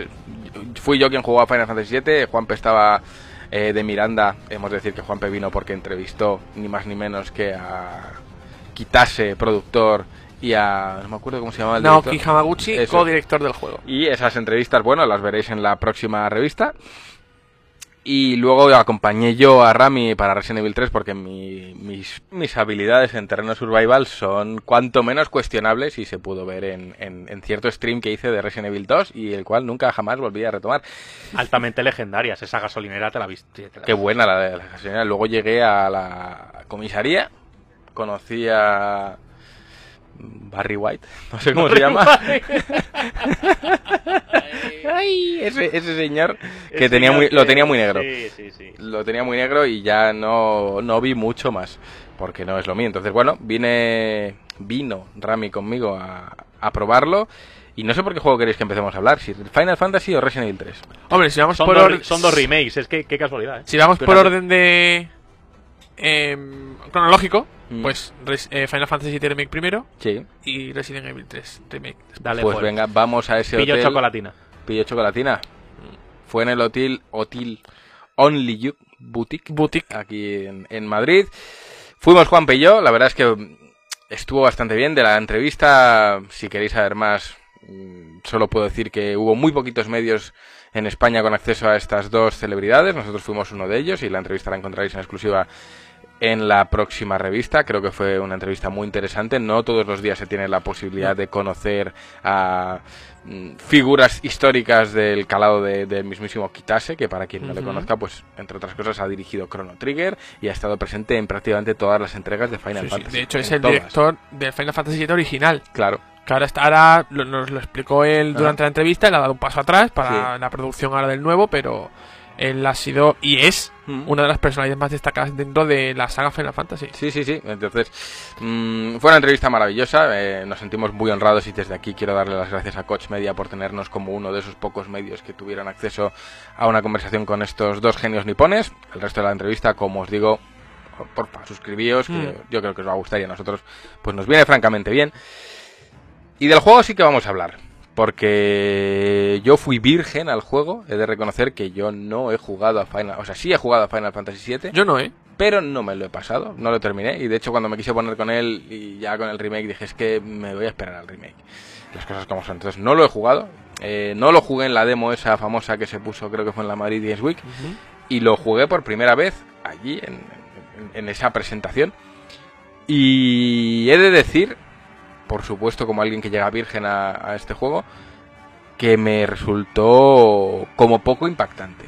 Eh, esa intro, ya, porque sí que conozco la intro del original, esa intro ya es una declaración de intenciones de que este juego es algo mucho, mucho, mucho, mucho más grande. Mm, Está cuidado al detalle, a nivel estético es impresionante a un nivel en el que, bueno, puedes llegar a apreciar el vello en el brazo de Aeris, o sea, es algo... A mí me dejó francamente impresionado. Y en el plano jugable me pareció frenético, me pareció muy divertido, me pareció... No sé, creo que tiene... mm, ¿Cuántas horas estuvimos jugando allí, Juanpe? Pues creo que no exagero cuando digo que estuvimos como cerca de cuatro horas aproximadamente probando el Por juego. ahí. Y no lo terminamos. No, no, lo que nos dieron a probar, no, había como tres fases para probar. Y hay cosillas de las que no podemos hablar, pero de las que sí, pues vamos a hablar. Pero en términos generales, yo tengo un recuerdo de no esperaba que fuese tan guay. Llegaba en plan, bueno, pues a ver, el remake cómo se cuece. Pero la verdad es que el nivel artístico está cuidado al detalle. eh, ese inicio es frenético ya desde el principio. Creo que porque sí que he jugado el, el principio de, del, del original y creo que lo reconstruye con mucha maestría, aportando mucho más detalle. eh, es una concatenación constante de acción y cinemática. Entonces mm, estás todo el rato recibiendo información narrativa y eh, ha pasado a ser uno de mis más esperados del año. Eh, Es que se puede entender.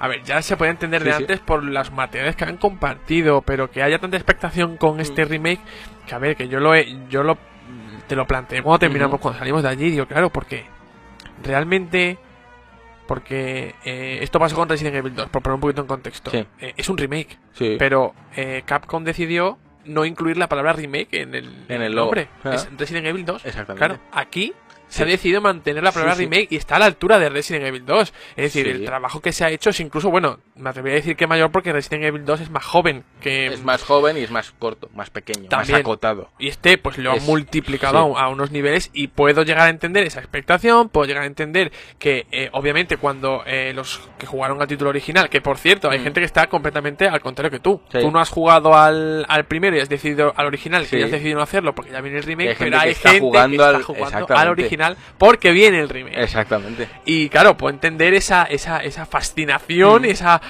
mm, Sí. Que te, te Sí, quedes sí. sin aliento al ver los materiales, en lo- solo con la, la, mm, escena de introducción. Totalmente.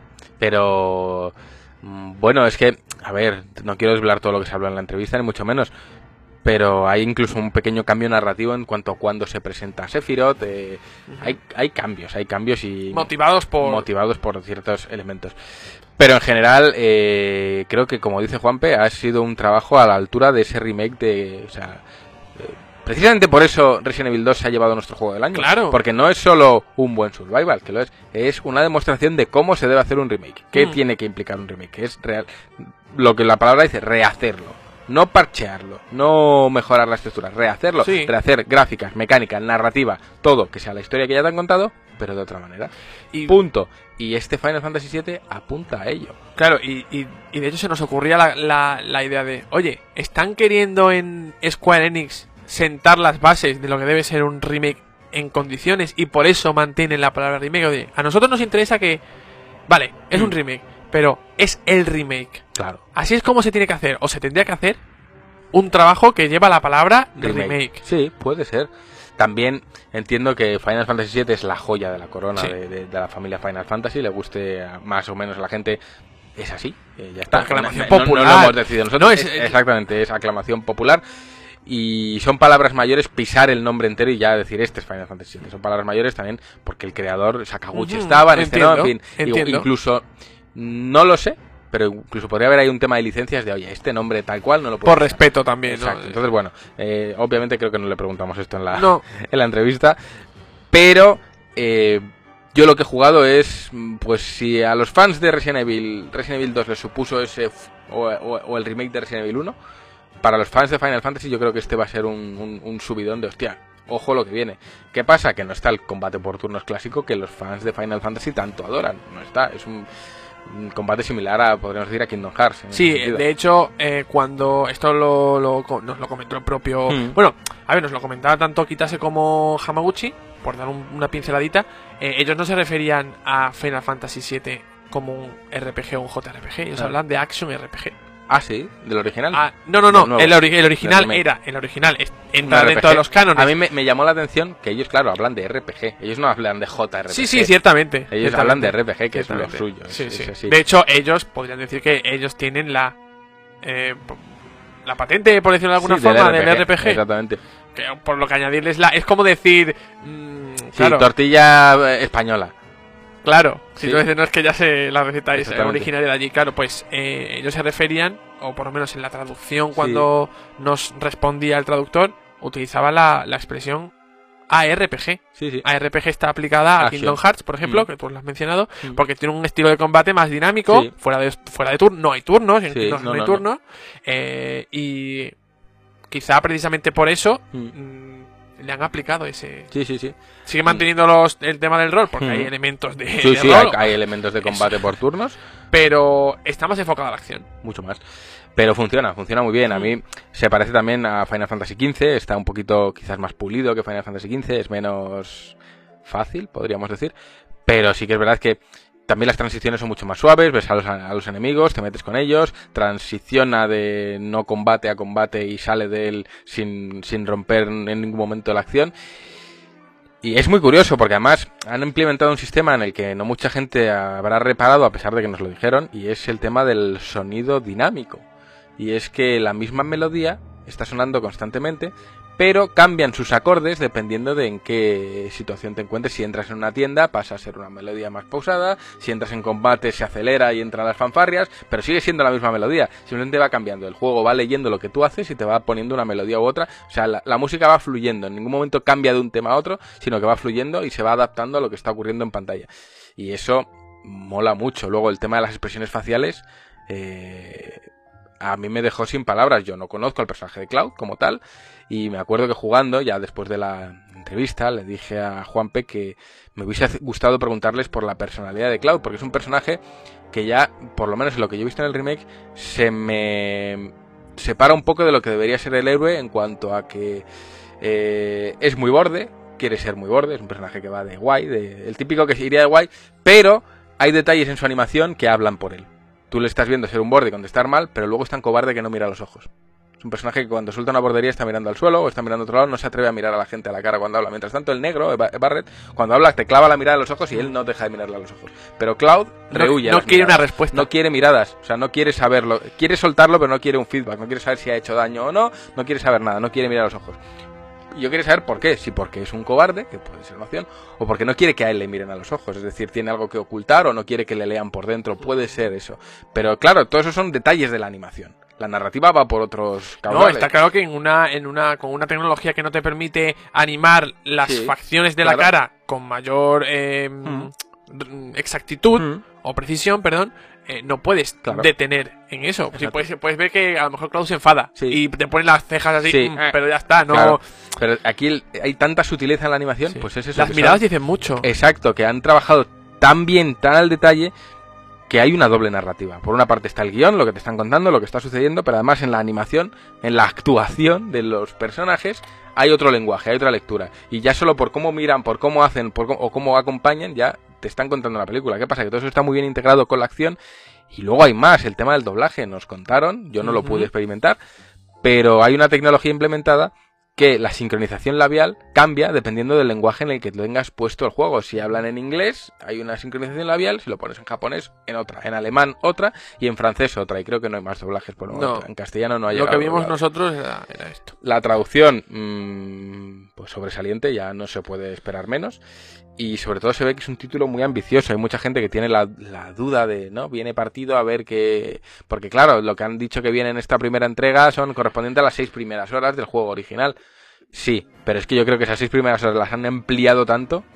Aquí está, aquí está lo que hablamos la última vez Hmm. en el podcast Sí. en el que vino Miguel. eh, y yo creo que tenían tantas, buen- tantas cosas buenas Sí. para venderlo como juego Sí. Que no, no repararon en, en todo el tema de lo de Mm. cómo vender la, Mm. en la división de, de esto. Sí, bueno, te lo estamos dividiendo, pero te estamos ofreciendo tantísimas cosas Sí. buenas que es in- indiferente. Claro. Te lo vas a pasar también. Te vas a dar, vas a tener la sensación de haber cumplido Mm. con una historia. Porque si es cierto que cuando a ti te, te dejan un final abierto, Claro. el, el cuerpo lo nota y tu cerebro Sí. mm, Sí, lo notas. lo procesa mal. Claro. Y no, y no tienes la sensación de haber estado satisfecho con, que te puede pasar incluso con juegos Sí, cerrados, sí, sí. pero eso es que está mal, mal construida la narrativa. Ah, Eh, pero aquí yo creo que eh, tienen todo bestialmente medido. No se, no hay, no hay, ¿cómo se dice? No hay flecos. Mm. O por lo menos esa es la sensación que a mí me dio. Eh, obviamente eh, hay que esperar a, a- a a ver qué es lo que ofrece el juego esta Mm. primera parte, pero yo diría que están súper seguros de, Sí. de- de- Yo les vi muy seguros de decir, es que no, no van a ser las seis primeras horas, va a ser un contenido suficiente como para que Y quedes ojo. satisfecho. Ojo, las cosas como son. El desarrollo del remake Mm. no ha sido un camino de rosas. No, no, para nada. Eh, primero iba a encargarse una desarrolladora, luego no, y se lo quedó Square Enix, porque Mm. recordemos que se iba a encargar CyberConnect 2, Sí. que son los que han hecho Dragon Ball Z Kakarot. Sí, sí, sí. ¿eh? Eh, no, a ver, no, CyberConnect tiene buena, Sí, buen tiene buena base, pero, obviamente. no es lo mismo. No, pero es que, no sé, es como si le pides que te haga un, un Final Fantasy. eh, Sí, Game. Freak. Sí. Ellos tienen mucho talento, No- no pero. es tu producto. eh, exactamente, o no es tu campo, no es tu Mm. especialización. Cada, al final, todos nos especializamos en algo. Sí. Y hacemos videojuegos, pero podemos hacer muchos tipos de videojuegos. Y, mm, y eh, eh, como director empezó Nomura. Luego eh, luego tuvo que. Es que le dijeron: Mira, saca ya Kingdom Hearts 3 porque nos tienes hasta los huevos. Sí. Y le pusieron a este hombre, a Hamaguchi, con él para terminarlo. Mm. O sea que no estuvo. No fue completamente regular el, el desarrollo. Y con todo y con eso, Mm. yo vi algo extremadamente bien hecho. Pulido, muy Sí, pulido. sí, sí, sí. No, Sí. no se veía. No se, no se, no se hacía esos cambios. Eso. Exactamente. Eh, que luego podríamos hablar de Final Fantasy XV, donde sí se ve donde hay un cambio de director y, y cambia, el juego cambia. Eh, pero bueno, esperemos Pues que este. Final Fantasy VII no ocurra así. Yo lo que pudimos probar, la verdad es que fue. Fue una experiencia, yo iba sin expectativas, a mí me gustó ir sin expectativas, me gustó mucho, me gustó el sistema de combate, me gustaron los gráficos un montón, me gustó, pues eso, que tenga... eh, yo es que me fijo mucho en los detalles, entonces sí, la gente se estará fijando en que suena muy bonito, pero yo me estoy fijando en que la música cambia justo en este punto, o que la mirada del personaje se desvía, o en fin, una serie de, cosas que van más allá del videojuego, y a mí la verdad es que me, me impresionó bastante. El contenido, la, gran duda, ¿será suficiente o no? Yo creo que sí, creo que van, eh, es un remake y como tal, pues es una historia que antes te podían contar en 60 horas de juego, ahora esa misma historia te la van a contar en 200 y va a tener muchos más detalles, muchos más matices, van a ampliar esa historia, van a rellenar huecos y va a ser una historia más larga, entonces esta primera parte va a ser una historia en sí misma, yo creo que va a quedar cerrada como, como quedaría El Señor de los Anillos, la Comunidad de Anillo, pum, acaba aquí, tiene una historia, pero puede continuar. Sí, lo gracioso es que no sería la primera vez que nos enfrentamos a un título que está partido en varias partes. Claro, Simplemente en la. De hecho, yo por. No quiero ser repetitivo, sí, mismamente, pero en el caso de God of War, que tienes, ya tienes la trilogía cerrada, es una trilogía. Mm. Bueno, por hablar de la trilogía Mm. que tiene que ser. eh, y las, estas historias están construidas para eh, parte 1, Mm. tienes una historia que se cuenta de principio a fin, pero con elementos que te llevan a algo futuro. Ujú. En la 2 igual, y en la tercera se concluye Ujú. todo. Sí. Por lo tanto, ¿qué de diferente puede haber en este Final Claro. Fantasy VII Mientras Remake? te cuenten más cosas, o sea, no- eh, obviamente si son esas, si dura seis horas el juego, Obviamente. vaya cagada. Y mira, y mira que reconozco que a mí al principio lo de partirlo en varias partes me Sí. parecía... mm, pues, Te levantaba la ceja. Sí, Sí. no, absolutamente. Pero, oye, están haciendo un trabajo de... de, de- de so- vamos, sublime. Sí, en- en-. Por lo que hemos podido probar hasta Mm, ahora. mm.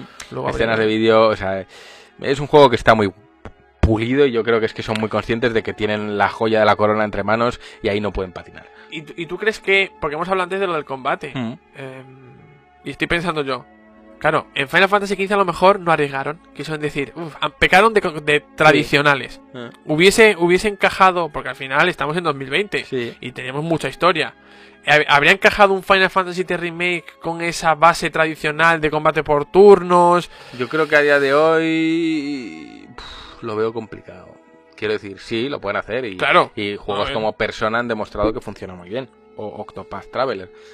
Pero creo que Final Fantasy ya ha dejado atrás eso. Lo ha dejado en Final Fan- en los últimos Final Fantasy lo ha dejado atrás. Es un modelo que ellos mismos han querido abandonar. Si volviesen hacia atrás, mm, estarían diciendo que esas decisiones que han tomado no fueron correctas. Es que yo creo que con Final Fantasy ocurre una cosa Mm. que no, no sé encontrarle muy bien una explicación. Mm, ellos mismos se pierden en las tendencias Mm. que hay en el videojuego, porque Sí. recuerdo que cuando salió Final Fantasy XIII, pues aplicaron un sistema de, de Sí. combate que era un híbrido también, Sí, sí, ba- sí. básicamente entre la acción y el- los turnos. No Mm. sé si Ramiro jugó Final Fantasy XIII.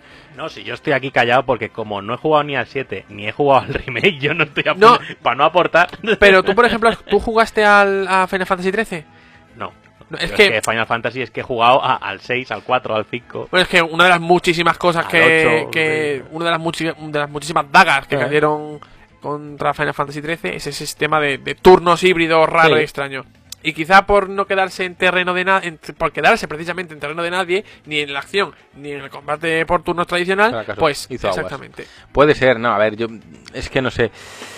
El combate por turnos no creo que esté muerto y creo que funciona francamente bien. Mi juego favorito es combate por turnos, Pokémon es combate por turnos. Y ahí tienes a Yakuza que lo ha implementado. Yakuza lo ha implementado ahora, en el eh. nuevo, eh, los Persona tienen combate por turnos, combate por turnos funciona. Ahora bien, ¿funciona como fueron concebidos originalmente, que puede ser como los Final Fantasy o como esos Dragon Quest? Yo creo que actualmente no. A mí Dragon Quest 11 se me hizo pesado precisamente por el combate por turnos, porque era extremadamente sencillo, era aburrido, no había reto. Octopath Traveler no me gustó porque el combate por turnos era un ingenio y, y me acuerdo estar una en tu partida de ca- ajedrez, Claro, era una puta partida de ajedrez, entonces mm, la cosa cambia. En persona, el, el combate por turnos funciona muy bien porque es constantemente una explotación de, de- de debilidades y una eh, conservación de recursos. No puedes gastar magia, no puedes, o sea, no puedes ir a lo loco combatiendo por turnos porque tienes que perdurar a lo largo de toda la mazmorra. Pero yo Pero creo en un Final Fantasy yo creo que a día de hoy se quedaría escueto y es más, interrumpiría mucho el flujo del juego porque al final Mm. cuando entras en un combate por turnos se corta la imagen, entra Mm. tal, luego tienes que salir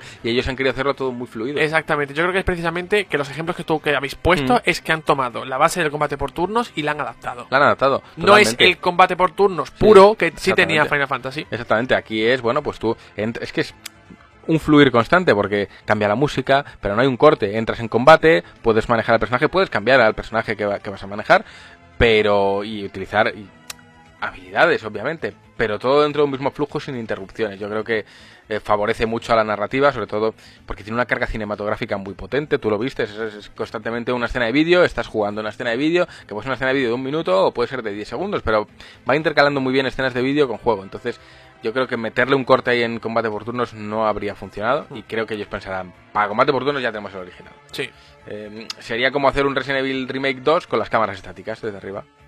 Sí, o el control tanque. Claro, eh, ¿se podría hacer? Sí, pero ¿qué tendría nuevo que aportar? Y creo que han, han tirado por ahí. Y poco más vamos a contar ya de este juego porque el resto me lo voy a guardar para la revista, pero mis impresiones generales son muy positivas, me gustó mucho y ya sabéis que yo soy especialmente crítico y cuando veo algo que no me gusta, ¡ñe! levanto la mano. Pero bueno, haré el análisis cuando me corresponda y ya veremos si se mantienen las buenas sensaciones, que eso es importante, o si luego, pues oye, no es, no es para tanto. Pero a mí, vamos, me dejó francamente impresionado. Y dicho esto, Nemesio. Joder. Nemesio. Yo es que Nemesio. claro, yo estaba aquí sentado en plan pensando, diciendo, joder, qué puto análisis están haciendo de una prueba.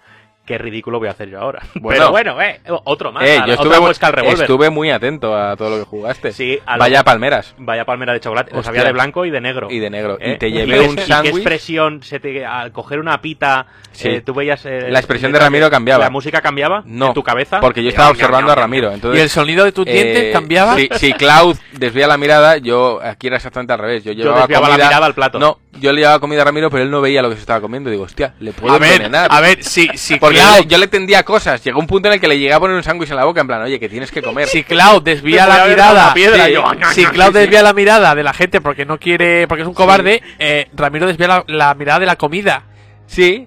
A ver, yo no digo que único sea un- caso en mi vida Ojo, que haría eso. Que yo no digo que Klaus sea un cobarde en el sentido de que es un héroe valiente y tal, pero creo que en O sus tiene rela- algo al que- su- a lo que no se quiere afrontar. Sus relaciones personales eh, hay cierta cobardía, hay miedo, Que sí, tiene que sí, miedo. que es un cobarde. Es un, es un cagón. Eh, con ese- pero con ese pelo. con ese pelo, además no se peina. Pero bueno, sí, eh, las reacciones de Ramiro eran sorprendentes en cuanto a que yo llegaba con el plato de comida, le miraba, decía, comida, y él no prestaba atención, estaba tan embebido en el juego que no prestaba atención a la comida. Y yo, Dios, no le puedo tentar, entonces le llegué a... Pues eso Entonces, dice em- em- mucho del juego, empecé, ¿no? a, empecé a coger comida que me gustaba para mí alimentación asistida. y, la, como eso Uh. se estaba agotando, la que no me gustaba yo se la dejaba a él. Entonces, eh, de repente un sándwich ahí con, con un trozo de huevo dentro. Y digo, ay, qué asco me da esto. Yo se lo ponía en la boca y decía, ah, ña, ña, ña, Sí. para adentro. Más. Como un, como un afilador de lápices, para adentro. Sí, sí, sí, sí. sí. Bueno, sí, sí. pues para poner en contexto un poco, pues estuvimos también en... Esta vez no era ni en ningún hotel ni nada, era No, una era la Playroom. tiene- la Playroom que tiene reservada PlayStation, pero Mm. de la mano de Coach Media, dado que el título es suyo. Mm. Y bueno, para una prueba de unas 4 o 5 Mm. horas de tanto Resident Evil 3 Remake como de este multijugador Mm. que yo en su momento allí- Isométrico. isométrico número mal que Sí. es asimétrico Eso vale que es eh, Project Resistance que decidieron incluir en, en- dentro del juego. Eh, bueno yo no puedo hacer un análisis tan exhaustivo como habéis hecho vosotros que oye os envidio pero bueno yo hago el mío y ya está así que no Pues no envidies. Bueno, Eh, yo estoy aquí para aportar. Eh, sí, tú apórtame. ¿Dónde miraba a Jill? Eh, y ya está, ya me lo dices tú. No, bueno, escuchar no, porque escuchabas nada. no tiene esa calidad cinematográfica. O sea, no, no veía esa. No lo pretende. Eh, pues bueno, nos volvemos a encontrar frente a un trabajo de esta gente que ya nos llevó con Resident Evil 2 y que le petó la cabeza a mucha gente y Mm. de hecho fue nombrado GOTY. Ajá. Y ¿Por bueno, nos- nosotros? Exactamente. Y Contagiados. bueno, Es nuestro sí, sí. Contagiados. Y, y bueno, qué decir. Eh, tengo que confesar que Resident Evil 3 no es de mis aventuras preferidas de la saga. No por nada, sino porque eso es como lo hemos dicho siempre. Eh, el juego que te cae a ti en esa generación en ese momento Ese es es el el, que tuyo. te tuyo. Y el mío fue el 2, sin más. O sea, no tal. Mm, bueno, aunque, ¿ante qué nos pusimos a los mandos? Pues obviamente a otro trabajo excelente Mm. de, de lo que debe ser un remake. Mm. Es decir, respetar el original con ciertas licencias Mm. y eh, aportar al título cosas que lo hacen mucho más fluido, mucho más abierto para otra mucha gente y mucho más actual, sobre todo. Ujú. Entonces, bueno, no sorprende tanto porque obviamente eh, el que sorprendió fue el anterior, Mm. Pero yo creo que en este todavía le han dado todavía un giro más de tuerca en lo que gráficamente se refiere al Re-Engine, que es un motor que Es a mí, sobre todo ¿eh? para las expresiones faciales, me fascina. Mm. Y lo hemos visto tanto en, en- en Resident Evil como en Devil May Cry, las expresiones faciales son la hostia. Mm. Y luego creo que a tema de iluminación, como este es mucho, este juego es mucho más exterior Mm. y demás, creo que todavía está aún mejor de iluminación, ¿sabes? Y, joder, se, se notaba. Jugamos un tramo en el que no es desde el principio del juego, es como a partir de la primera media hora del juego y demás. Pues supongo para quitarte todo ese Sí. del principio y demás, ir directamente al meollo, pues estás ahí en Raccoon City, que está un poco pues como Wuhan ahora mismo, ¿sabes? Mm. Está así. Está justo así. Pero sin Y bueno, y- City. Y los que se acuerden del título clásico, pues en esa parte donde tienes que llevar la energía al metro para poder moverte y escaparte de Raccoon City y hacer distintas cositas que tampoco quiero spoilear aquí el juego a la gente. ¿Qué decir de esto nuevo? Pues que creo que el temor que teníamos todos después de jugar junto a Mr. X en el Resident Evil 2 Remake, que decíamos, hostias, que como hagan el 3, eh, Nemesis va a ser un dolor de huevos supremo. Pues creo que se confirma. Se confirma el dolor de huevos. porque Sí, sí. es un señor que en determinado momento aparece y dices, bueno, pues le hago la triquiñuela, eh, lo dejo detrás y tal. Bueno, este Nemesis salta y se te pone delante tuyo, te tira con un látigo, Sí. te echa para atrás, te da unos mochazos que como Sí. te dé dos te ha matado. Sí. Y, y así, entonces, ¿qué pasa? Que este juego ya en, en su origen ya era más acción que, que el antecesor, que era el 2, era un juego de más movimiento, Mm. más frenético y demás. Y en este obviamente lo han respetado y le han dado una vueltecita más de tuerca. Porque han añadido una nueva funcionalidad que es una esquiva que tiene G, Sí. ¿vale? Eh, aparte de que ser la típica esquiva soulera, a ver, no te pones a rodar ni mucho menos, haces así como una esquiva, un dash hacia un lado, hacia otro, que en principio me costaba cuadrar, porque Mm. era como, joder, le estoy dando y no estoy esquivando, pero es que hay que anticiparse bastante. Tú en cuanto veas la acción del enemigo, pues tienes que anticiparte y la dirección y todo eso y hacerla bien. Y eso te da como una especie de resplandor que tú esquivas y si justo apuntas en ese momento se te activa como un mini tiempo bala en el que te ayuda pues a ya no solo esquivar, sino que esquivas y haces pop y le pegas un mochazo al zombie o a quien O estés incluso le disparas, ¿eh? Yo he visto un vídeo en el que hace la Sí, sí, sí, hacer la y esquiva dispara. y eh, apuntas y puedes dispararte a ese. No es una concesión de tiempo Hmm. muy extensa, pero es esa pequeñita, pues si lo quieres aprovechar. Tengo que decir que yo no lo aproveché en ningún momento, yo era, yo Sí, solo quiero ya esquivar y quiero Al morir. final iba esquivando. Sí, iba esquivando, pero ya luego de llevarlo a la esquiva más el tiempo bala, más el apuntar y disparar. Sí, no, bueno, no es una táctica que se aplica en muchos juegos, de Mm. justo las esquivas en el momento adecuado y tal. Y sí, y solo a la esquiva y, y y te da como ese beneficio de... Exactamente, y ciertamente, ¿qué te digo yo? Al- La mayor parte de la gente no lo consigue. Esquiva, esquiva, esquivas. Te ves esquivando, Sí, pero no ese, cuadrarlo. mm, Claro, exactamente. a tiempo no. Bueno, tienes que hacer un timing.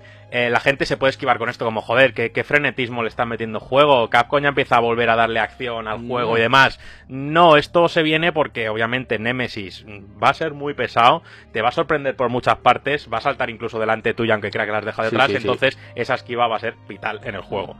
Eh, se habló que se iban a meter Quick Time Events y demás, y yo no vi No ninguno, ninguno. eh, en la parte que estuvimos jugando. A ver, sale el típico cuando te enganchan, darle Cuando te enganchan, que le das a la X, event. botoneas, pero bueno, no creo que no sirve ni para ni para prácticamente nada, sí. nada, no lo sé. Yo, en plan, no sé para qué sirve porque ni, ni, Te voy a morder ni igual. te liberas Sí. de la esquiva, ni te liberas del mordisco, ni te liberas de nada. Pero bueno, en fin. Y, y eso es lo que pudimos jugar. eh, no, mm, me gustaría hacer algo más extenso, pero es que creo que me, me meto en spoiler que no me gustaría que la gente, aunque el que quiera informarse, obviamente en todas las páginas se han dado ya detalles Sí, a ver. sobre que si hay a lo mejor nuevos tipos de enemigos, que si a lo mejor hay... En el juego original sí que había trampas ambientales que se llama que eran barriles, pero hay de otros tipos y, y bueno, tampoco quiero eh, spoilear mucho, solo que creo que se viene otro buen trabajo, obviamente no va a sorprender tanto como el anterior, pero vamos, eh, me lo voy a calzar, pero Vale, como pues si fueran te- unas medias de rejilla. Pero bueno, yo, yo por, por, por- Venga, aporta por algo que yo no vi, que yo estaba embebido sí, plan, sí, que, lo- sí que lo has visto. Eh, yo no soy jugador de estos juegos. Me gustaría. Es que es el típico juego que a mí me gustaría Pero jugar. no es un juego, pero es que no, es de terror, nunca he asociado Resident Ya, Evil. pero- Creo que la cota del terror en Resident Evil ha estado en el 7, Sí. obviamente, que es el juego de terror que ha tenido toda la saga. El resto es como de misterio. ¿Qué, qué tiene? ¿Un sobresalto en todo el juego? ¿Dos? Pero Sí. un sobresalto de que, ¡ay, que me aparece un bicho! Nada más, no es un terror psicológico, ni Sí. estás ahí cagado, ni quiero Pero No, no, pero yo que- por el tema del terror, yo creo que también es el tema de mezclarme la tensión, La tensión. con los puzzles. Tensión, sí. es en plan de yo saber que tengo un, un señor que Claro, me que está me está persiguiendo, y es que obviamente yo no he jugado a ningún Resident Evil y que no sé dónde me va a aparecer. No, A la y- primera y que me salga- cada parte está pidiendo que soluciones puzzles. Claro, no, pero es que me va a Que de meso, con- yo voy a tirar el mando contra la pantalla Y adiós. Y adiós. Y te vas a tu Animal Crossing, bueno. Exactamente. Eso es así. Pero mm, no, yo en mi caso eh, lo he intentado y no es el tipo de juego. Me gusta verlo, pero no me gusta jugarlo. Bueno, pues ya está, ¿qué le voy a hacer? Pero lo he dicho muchas veces, conozco la saga, conozco a los personajes y más o menos me, me ubico. Y entonces yo viéndolo y, jugaba a Rami. Y lo primero que yo percibí es, hostia, que hay más acción que en el anterior. Sí. Y no es que haya más acción como tal, que quizás sí, sino que hay espacios quizás más abiertos. Cuando estás Sí. en Raccoon hay eh, lugares más abiertos y eso da lugar a que haya más zombies. Entonces si hay más zombies, pues tienes que tener más recursos para enfrentarte a ellos. Uno de ellos es huir, por supuesto, pero también tienes que poder combatirlos o poder saber a cuál de todos tienes que combatir. eh, poder elegir muy bien cuál Sí. es tu, tu víctima. Decir que yo creo que estaba puesto en el modo normal y no tuve ningún problema de Eh. escasez de munición en ningún momento.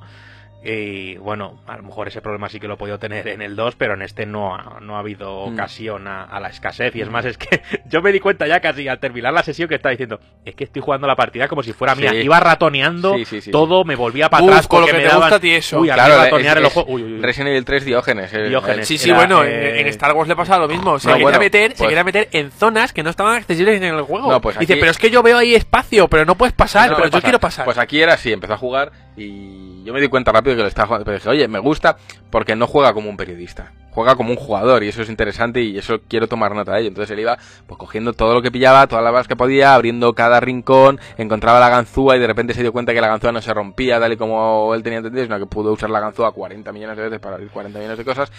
Me abrí todos los armarios, Y- todo. eh, y claro, incluso los coleccionables, haciéndomelo siempre. Ay, que se Eso me ha es. pasado a mí esto. eh. El- los muñequitos cabezones, El toque, sí, sí, el sí. bueno, tiene un toque. pero haciendo uso de memoria para hacer el backtracking que el juego te va a exigir que lo hagas para volver a lugares donde él sabía que se había dejado cosas. Me pude fijar, y esto no sé si es novedad o no, pero en el mapa se iban marcando las cosas que se dejaban. En plan, si él, él ha visto unas balas ahí y no las ha cogido, se quedan marcadas. Entonces, eh, eso le permitía también eh, moverse y ubicarse muy bien por el mapa. Eh, los enemigos, por ejemplo, el tema zombies, al ser espacios más abiertos, mi sensación fue que daba menos miedo o menos canguelo, porque están muy estáticos. Por ponerle un punto que dije, "Eh, esto igual no me gusta, o no me gusta tanto.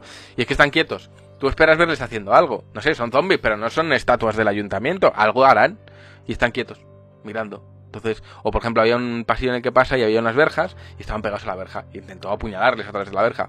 No se no podía. hacía nada. Eran- Así que fue un fallete que yo. eran ele- en plan. Claro, mm, elementos, elementos del decorado. Es como el tren de la Atrezo. bruja. Sí. Sí, están ahí. ah, pero sí. no, no te Que podían haber sido perfectamente Claro. cartón piedra, ¿no? De este. no, no, no te dan sensación de amenaza. Quizás que no estuviesen y les oyeses darían más Ah, sensación de sí. amenaza que verles y no poder hacer nada con ellos. Y yo, y yo tengo preguntas porque no soy jugador, es que en, absoluto soy jugador de Resident Eh. Evil, es que no he tocado ninguno en mi vida, Eh. ni con un palo.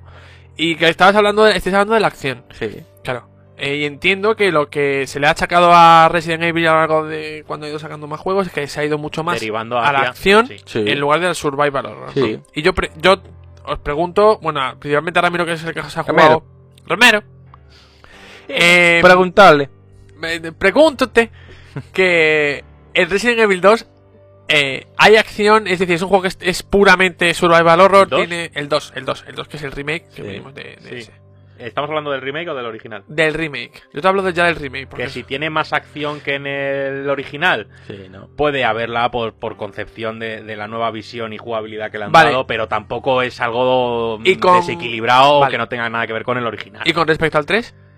Que si hay más acción, yo en este lo veo más, más equilibrado al original. Sí que la tiene porque esa movida que te digo de las esquivas y demás sí que te va a tener ese puntito más de acción, pero vamos, creo que con respecto al original está bien equilibrado. Claro, es que- Sí es que yo tiene pienso- algo más, pero no es algo en plan, joder, es que en el 3 era mucho más tranquilo y es que aquí eh, te estás deslizando por las paredes y disparando. No, no. Claro, es que, es que pienso, eh, si se ha ido chocando esa Capcom, que lo puedo entender, porque Mm. se puede derivar, puede derivar Sí, demasiado. enseguida pierde la perspectiva y Claro, pero puedes decir, si me hacen siempre lo mismo, tampoco me, me interesa. O sea que. Ya. No, yo creo que aprendieron la lección, vieron que con Resident Evil, a ver, el 4 mm, sembró esa semilla, ya era más un poquito más acción y tal. El 5 dijeron, venga, Dale. acción, acción, que Chris pegue puñetazos a las piedras. Eh. Y el 6 ya pues nos lo llevamos a Leon cogiendo dos pistolas a lo Matrix y tal. Entonces creo que se dieron cuenta.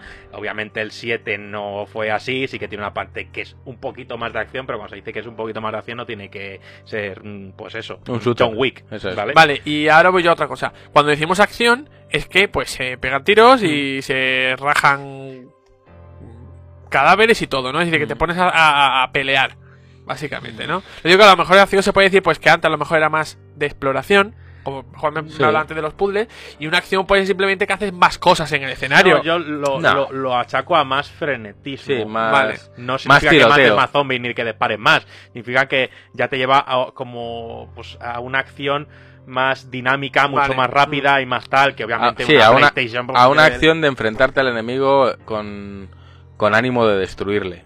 Nunca piensas que te va a destruir él a ti. Aquí vuelve a ocurrir que te sientes en inferioridad, te sientes en peligro, porque sabes que no, que, mu- que mejor no gastes balas. Si ves una vía de escape, mejor guárdate Siempre. esas balas Vale. que luego te van a hacer falta. Y yo lo veía mucho en cómo jugaba Ramiro, que si podía guardarse la granada se la guardaba, todo, o sea, todo lo que podía no gastar.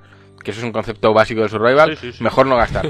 ¿Qué pasa? Que yo como Eh, La jugador filosofía es, tú llega al boss mm, con todo lo que puedas. Con todo lo que puedas. El resto... Juanpe se ríe porque ha dicho, es que GTM lo lleva igual, ¿no? sí, ha aplicado la filosofía Resident Evil. Resident Evil. Eso es. Este es mi baúl de Resident Evil. Claro, y mi máquina de entonces él, llegaba ahí a su baúl y tenía de, todo, o sea, tenía riquezas. Bueno, bueno, sí, Estaba sí. Nemesis dentro, en plan, yo me guardo mi Nemesis por si acaso. Tenía más que Nemesis. Sí, y... Así se lo solté luego todo. claro. Y, eh, y es así, eh, todo el rato esquivando enemigos y tal. Hubo una parte en unas alcantarillas donde salen unos bichos muy divertidos, muy curiosos. Eh, Una derivación de los Hunters. Sí. Que son como pollos Y luego- gigantes pelados. sí, con boca de salmónido. es- Se me, me recordaba a la serpiente del mundo del God of War, la cara, ese rostro sí, así sí, como sí, tal. a Jormungar. Munder. Pero eh, yo sí creo que tiene esa esencia Resident Evil porque además después de encontrarte con los bichos esos luego llegabas a un laboratorio y había el típico documento que lees y estás leyendo cosas de esos bichos que te acabas de encontrar Mm. y te ponen en un contexto mucho más son textos muy agradables de leer están muy bien escritos son cortitos rápidos, sí. son rápidos o sea no te tienen ahí no es un email de Death Stranding sabes que te vas a por el te café te lo lees eh, respondes mm, no, es- no es, no es Die Hardman no, no, son, son lecturas muy rápidas y que contextualizan muy bien. Y creo que el espíritu de Resident Evil lo mantiene. Eh, Nemesis sorprende porque es un hijo de puta de, de tomo y lomo. O sea, gusta, vaya hostias. No, Sí. y además hay un punto en el que le ves saltar y salta delante de ti y y te, Sí, y te par- y te para el camino. Y tienes. Te bloquea, o sea, donde tú estás huyendo, de repente, ¡pum! un Nemesis. y Claro. tú, vaya. Y luego hay Un Nemesis salvaje apareció. mucha interactuación con el entorno, en el Mm. sentido de que elementos del entorno puedes servirte de ellos para para explotar un barril o des- desatar una pequeña corriente eléctrica que al final te dé ventaja. Entonces todo eso está muy bien y luego el tema puzzles pues también hay cajas con gemas, con mm, eh, cajas fuertes que tienes que buscar en el entorno donde está la clave, en fin, ahí- a mí me gustó, me parece que está es conservador con respecto al remake del 2, pero es que debe serlo porque el remake Sí. del 2 es la base sobre lo que no pueden volver a inventar la rueda porque No. eso sería absurdo. Si Resident Evil Remake 2 es como debería ser hoy el 2, obviamente El eh, 3. en el mismo lapso de tiempo y con la misma tecnología, el 3 debe ser así hoy. Si en 10 años hay otro remake del 2, posiblemente será de otra manera. Y a ver, a- la otra pregunta que además que se me había olvidado, pero la he recordado. Eh, esto a lo mejor no lo sabes por lo que has probado, pero yo creo tu opinión. Comentamos una vez Mm. en el Caspómetro que la- eh, lo que se decía era que Resident Evil 2 Remake y Resident Evil 3 Remake iban a salir en un pack, Ah, sí. porque habían Ah, sido sí, desarrollados al sí, mismo tiempo sí. y tal. Y yo probando lo que tú has probado, ¿te da la sensación de que realmente ese juego eh, fue desarrollado en conjunto o que Que se ha obviamente... desarrollado ya no en paralelo, sino muy cerca el uno del otro, o incluso se ha llegado a hacer en paralelo, sí. Seguramente. que hubiera sido un error sacarlos en pack Vale. de- de- de- respecto al resultado que han dado. Si hubieran sido remakes más Mm. mm, chusteros, lo entendería, pero así, vamos. Es que es un suicidio sacarlos juntos, es que Mm. pierdes el impacto de dos. ¿Que este va a tener menos impacto? Lo va a tener, va a tener menos. Porque es tal, pero que es una bu- buenísima manera de que la saga Resident Evil vuelva Sí. aportando cosas nuevas y respetando cosas antiguas, desde luego. Y luego, si queréis rápidamente hablar de este nuevo modo multijugador que han El metido, isométrico. de- el, Me gusta. el, el A ver, cangre- pero que- cangremétrico. que Yo lo este- jugué en mi Switch Line. Eh. ¿eh? Eh, joder, Es- que todos los este gazapos es de juego- Ramiro. este es- Eh, este, este isométrico es un juego de Remedy, ¿no? Eso es. Eh, eh, ay, hijos de puta. Ay, bueno, ¿quién eh, es? Espera, espera. eh, eh, Que espera, el que metemos más. No, no, no, no. No me acuerdo de más. No, Mucho. pues a los. Yo todos los días 15 gazapos meto, No, hombre, 16. Eso es bueno. Eh, Y, pero este juego iba a ir aparte, ¿no? Esto iba a ir aparte. ¿El multijugador? Decidieron Sí. incluirlo. ¿Qué Mm. pasa? No sé yo si esto afectará a, a ese modo de juego que tenía originalmente Resident Evil 3, que era el típico modo mercenarios, que pues aprovechando los mapeados, pues tú hacías como una ruta y para batir tiempos... Eh, abriéndote paso por los zombies. Pero bueno, han metido este Resistance eh, porque creo que no generó el interés cuando se anunció y demás. La gente dijo, Hombre, porque se esperaba viendo- mucho de ese anuncio, ¿no? Sí, sí, Claro. y viendo lo que es, mm, yo ese juego no lo hubiera comprado. Sí. Pues, Por separado. No, no, Yo no. Sí que veo que es una propuesta original, Mm. distinta, para darle un punto de vista multijugador, pero creo que insuficiente para salir por sí sola. Eh, básicamente uno asume el papel de maestro de mazmorras y, y los otros cuatro pues de supervivientes, cada uno con un rol, cada uno es un tanque ofensivo, otro es más tecnológico para hackear trampas, otro es más de armas de fuego y demás. Y él, incluso también el amo de, ma- de la mazmorra, o Mastermind como se llamaba, pues cada uno tiene unas habilidades, de- depende de las trampas o Sí. zombies que pueda soltar. Las partidas son en tres fases, siempre con un escenario en común, pero son en tres fases. En uno pues tienes que conseguir tres llaves para abrir una puerta, en otro tienes que mm, eh, robarle una llave a un zombie meter códigos en distintos ordenadores para ver tal, en otra tiene que romper una especie de mm, objetos de, de- de prueba o de investigación que son como probetas gigantes y demás y tienes que ir a la correcta eh, porque hay varias sueltas pero hay unas que están iluminadas y otras no y tienes que ir en un respectivo orden mega importante la comunicación entre Sí. jugadores. Tengo que decir Importante. que en nuestra partida no había comunicación alguna y, y nos iba mal. Y en cuanto nos comunicamos lo más mínimo ya funcionaba. Vamos a esta, espérate, que yo llevo la tarjeta, vamos aquí, cuidado que sale un zombie y demás, pues es muy importante. Pero bueno, según me soltaron a mí en el control en el de superviviente, pues bueno, lo asumes, lo llevas y demás, porque ya has jugado anteriormente al juego y demás. Pero cuando me soltaron con el maestro este de la mazmorra, me hice un lío con los botones, con las opciones y demás, que fue Sí. tremendo. Luego Claro. lo cogí y no, no me sobrevivieron a mí, yo me los cargué. Pero no sé, no me gustó. Porque el concepto es. Bueno, hablamos de un, de un multijugador asimétrico, pero no es convencional. Hasta ahora lo que hemos encontrado es un cazador, que puede ser la presa, bueno, cazador y presa, que pueden intercambiar papeles, ¿vale? Una bestia y cuatro soldados, Sí. por ejemplo. Pero en este caso me estás hablando de, un- una, de una especie de, de titiritero, ¿no? Que pone pruebas, Sí, ¿no? Y, tú y para ganar zombies, tienes que salir. Una especie de escape room, ¿no? sí, les vas cerrando las puertas, les apagas las luces, eh, la cámara de vigilancia se vuelve una torreta y les dispara. Sí, básicamente Eh, es- sueltas un Tyrant ahí, Sí. pero además, si sueltas un zombie, tú puedes decir incluso controlar ese zombie, te metes en el zombie y lo controlas. Pero puedes no hacerlo, solo soltarlo y ir soltando otras cosas, Entonces- otras putadas. Tú te vas moviendo por A las ver, cámaras claro, de vigilancia. El tema es, para que nos hagamos una idea, eh, por un lado está el grupo de supervivientes que tiene que escapar, es como Esa lo es de la, cosa. peli El objetivo es escapar, ¿no? la, la de vamos a jugar a un juego. Y luego está el amo de la mazmorra, el mastermind, que tiene como, como si estuviese en una sala de máquinas, de, él tiene todas las cámaras del lugar. En este caso era un casino. Sí. Y va decidiendo qué trampas poner. ¿Qué pasa? Que él tiene un mapa donde sabe dónde están las cosas, sabe dónde están las llaves. sabe- Entonces, eh, Sé dónde están los protagonistas. Sa- sabe sé- dónde sé está todo. lo, ve todo. Entonces, eh, este señor de Capcom tan simpático eh, estaba sobre emocionado con, con- con- y entonces nos daba como las claves de, de cómo se tiene que jugar a esto, lo, lo, lo, lo super guay que es. O sea, el tío, realmente el tío lo flipaba con ello y yo sé que los jugadores no lo flipaban tanto. Pero bueno, él nos decía, no, es que claro, eh, la mente maestra lo que tiene que hacer es, bueno, pues si tú sabes que las llaves están aquí, tú tienes que poner eh, objetivos diferentes para que ellos se piensen que las llaves están en otro lado. O ahora mismo ellos tienen que buscar a un zombie que va como una armadura Hmm. Porque ese es el que tiene la llave. Bueno, pues tú sacas ese mismo zombie que no la lleva y pónselo en otro lado para llamar su atención. Porque al final tú lo que tienes que hacer es hacerles perder el tiempo. Hay un contador de tiempo que va bajando Sí. y si ellos no solucionan el tiempo adecuado, mueren. Entonces tú lo que tienes que hacer es distraerles para que no. No es matarles. Es, una- es No, es llevar, es putearles. llevar SOA al videojuego, Sí, básicamente. es. Es- Sí, es parecido, porque al final es no, no tienes que matarles, simplemente hacerles perder el tiempo. Entonces, distraerles de sus objetivos Sí, porque si tú consigues hacerles daño, cada vez que les haces daño, les restas unos segundos. Cada vez que ellos hacen Hmm. daño a un zombie o matan a un zombie, ganan, Ganan segundos. tiempo. Entonces, eh, ¿cómo juega esta Mastermind? Porque bueno, los otros, ya ha dicho Rami, son arquetipos básicos y clásicos y tal. Y el Mastermind juega como con una especie de baraja de cartas. Tiene como una serie de cartas en pantalla que, que tiene un valor. acción. Sí. En plan, cuatro puntos de acción, tal. Entonces tu, tu energía va subiendo, vas acumulando y vas decidiendo qué cartas usar. Obviamente, eh, sacar al Tyrant es como cuando ya has cuesta más. cargado toda la energía, pues sacas un Tyrant. Luego a la serie de uno, que son minas. La serie tal. Había un personaje, Spencer, que le puse yo a Rami porque no lo quería coger y yo, joder, que Spencer es bueno, una mierda. Eh, todo recarga de energía cosas así, que son no son acciones directas, sino todo muy indirecto. Luego hay personajes mucho más directos, claro. Pero el objetivo es hacerles perder el tiempo. Y el objetivo de ellos es coordinarse muy bien, porque el tiempo pasa muy rápido y ahora cada vez que mueren les van quitando más segundos. O sea, no es. O sea que aquí más, más clave que nunca. Sí, nos dijeron en Coach equipo. Media, dice, en todas las sesiones de prueba que ha habido, nadie ha conseguido ganar a la Mastermind.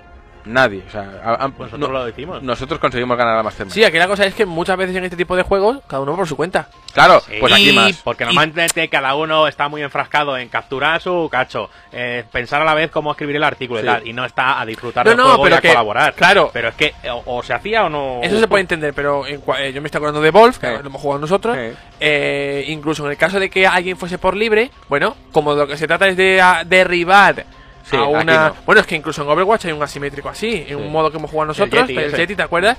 Eh, dentro de lo que cabe, como lo que se trata es de hacer daño, Mm. pues a lo mejor puedes superar la prueba trabajando Sí. dos y dos por libre, Sí, sí. que ya es muy difícil, pero en este caso pues se necesita mucha coordinación y mucha Muchísima. trabajo en Hace equipo para Yo recuerdo a Ramiro eh, ya verle gritar, en plan, no me están escuchando por el micrófono, pues voy a gritar, en plan, oye, abajo, arriba, tal, cual, porque la gente iba por libre. Cuando se consiguieron coordinar, sí que consiguieron vencer a esa Mastermind y pasárselo.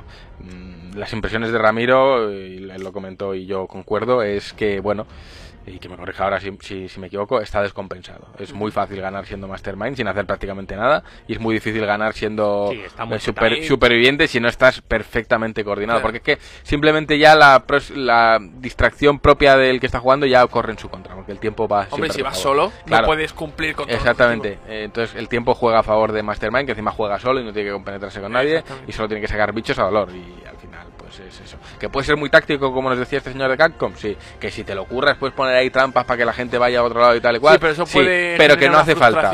Es decir, mientras que a los otros les hace falta estar hiper coordinados, al Mastermind no le hace falta volverse loco y ser un genio para ganar. Entonces, mm, ahí está el, el tema. Y yo creo que ya bastante hemos hablado de estos dos juegos, ¿no? Parece, Evil. Vamos a encarar ya la recta final del juego. No va a haber retro porque Del juego, dice. Del juego, eso es. Esto es un juego. Ka- Kajima. Eh, no va a haber retro, tenemos al hombre pollo malito. Vamos a dejar un espacio pequeñito de música y volvemos con, con el caspómetro y ya recta final.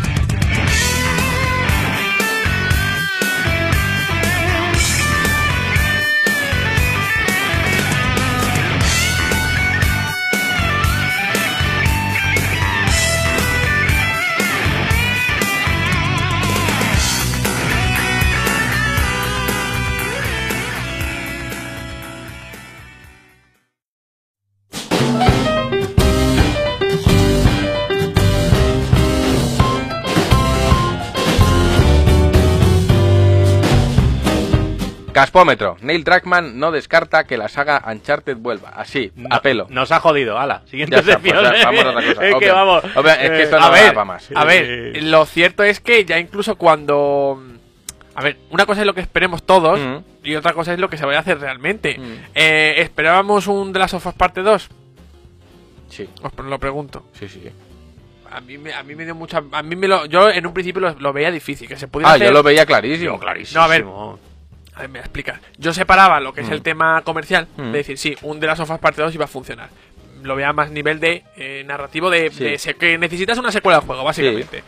Y bueno, después ya de, eh, de Uncharted 4, el desenlace del ladrón, Sí. que se llama así, pues como por necesitar un Uncharted 5, muchos podemos pensar que no, pero lo que ha dicho Neil Druckmann en una entrevista con Retro, Retro Replay, eh, lo que viene a decir es que ellos tienen, Sony les da libertad Sí, para claro. elegir qué juego hacer. Claro. Hombre, que no Sony no les dice, no queremos otro Uncharted. Si ellos deciden hacer otro Uncharted, pues, oye. Sony no va a querer otro Uncharted. Eh, me río. Es que es absurdo, no, a ver, obviamente. No, hombre, pero que no les diga, eh, Otra cosa es poneros- que descarte que vuelva Nathan Drake. Puede ser, pero la No, saga. hombre, la- bueno, la saga ya ha vuelto con la de Nadine Sí, y Cloud. sí, la saga volver ha vuelto. Eh, exactamente. Es muy ambiguo eso, es Claro, decir, no, entonces, Uncharted puede eh, volver. A ver, es una IP comercial que vende mucho y tiene buena imagen, entonces, obviamente, después de Last of Us se plantearán a otro Uncharted. ¿Por dónde I- tiramos? igual sí, o igual una IP nueva. Pero que Uncharted va a estar en la mesa, sí. Y que va a estar mucho tiempo, sí. Claro, pero, Y- a ver, yo puedo llegar a entender en cierta manera lo, que- lo que comenta, porque si de repente Sony les dice, no, déjate de Uncharted, y una de dos, o te haces una IP nueva, o me vas mirando ya un de las sofas parte 3. No, son, no les va a decir eso. Y, no, y no van a apresurar con el 3. No, no, Le van a decir menos, que queréis otro Uncharted No. para la Play 5. Y, y otra cosa, hombre, sería lo idóneo. Claro. Uncharted 5, Precision 5, Eso es. porque de hecho La en rima- Precision 4 solo hubo un Uncharted, Sí. mientras que el resto sale todos en... Bueno, ha habido dos. Sí, pero numerado. Ah, claro. Nos metemos en la, ya en la, Ya estamos fijaditas. Entonces PSVita no, no, ha habido ninguno. claro. Ah, Ah, pues sí. No, eso no existe. Y... Y no sé lo que iba a decir. Que sí, que va a no, haber. ya sé lo que iba a decir. No, pero aquí la cosa es que creo No que. la- la- no, pero la cosa está que, por ejemplo, Neil Druckmann se encarga de, dirigir. No creo, yo creo que Neil Druckmann está un poco hasta los huevos de Uncharted en el sentido de que eh, si él es capaz se encargará la, la- Claro, empresa desarrolladora. sí, sí, pero... pero... si Dragman es capaz de hacerte cosas tan complejas narrativamente como un Last of Us, hacerte un Indiana Jones para él, yo creo que le sabe a poco. Lo puede hacer. Ya lo hizo, eh. Por eso, pero que yo creo que, sí- que él como creativo entiendo que querrá hacer cosas nuevas, como todo creativo que se precie. Que ahora llega Sony y le pone los, los trolfos en la mesa y dice, venga, a funcionar, pues a funcionar, Hombre. no queda otra. Pero vamos, A ver, que la él saga volverá, yo él dirigió. eh, estoy seguro. 4. Sí, que sí. Cierto es que, por ejemplo, para Uncharted del legado perdido ya no estuvo, Eh, pero la última fue suya. eh, va a haber más Bueno, es que, se, es que se lo, lo saben criticó- los chinos. Es que el caso es que se criticó muchísimo a Uncharted 3 precisamente por eso. Lo saben los chinos Ma- que va a haber más. Mal criticado, que a mí es de los Ya, que más me pero, gusta. pero se criticó mucho. Hay mucha gente que dice que es el mejor, ¿eh? A mí me gusta. Yo le he mucho. oído A mí me gustó. Así que bueno, caspa Cero no hay caspa, caspa. tenemos o sea, los aquí hombros, no, eh, no hay limpios. caspa, Estamos limpios de, de- de todo caspón. Estamos libres de pecado. Así que si os parece vamos a ir a las preguntas de los socios. Luego Venga. vamos a leer los comentarios, que siempre se nos olvida. Sí, Pero ya no se va a somos olvidar lo más. peor. No se va a olvidar más.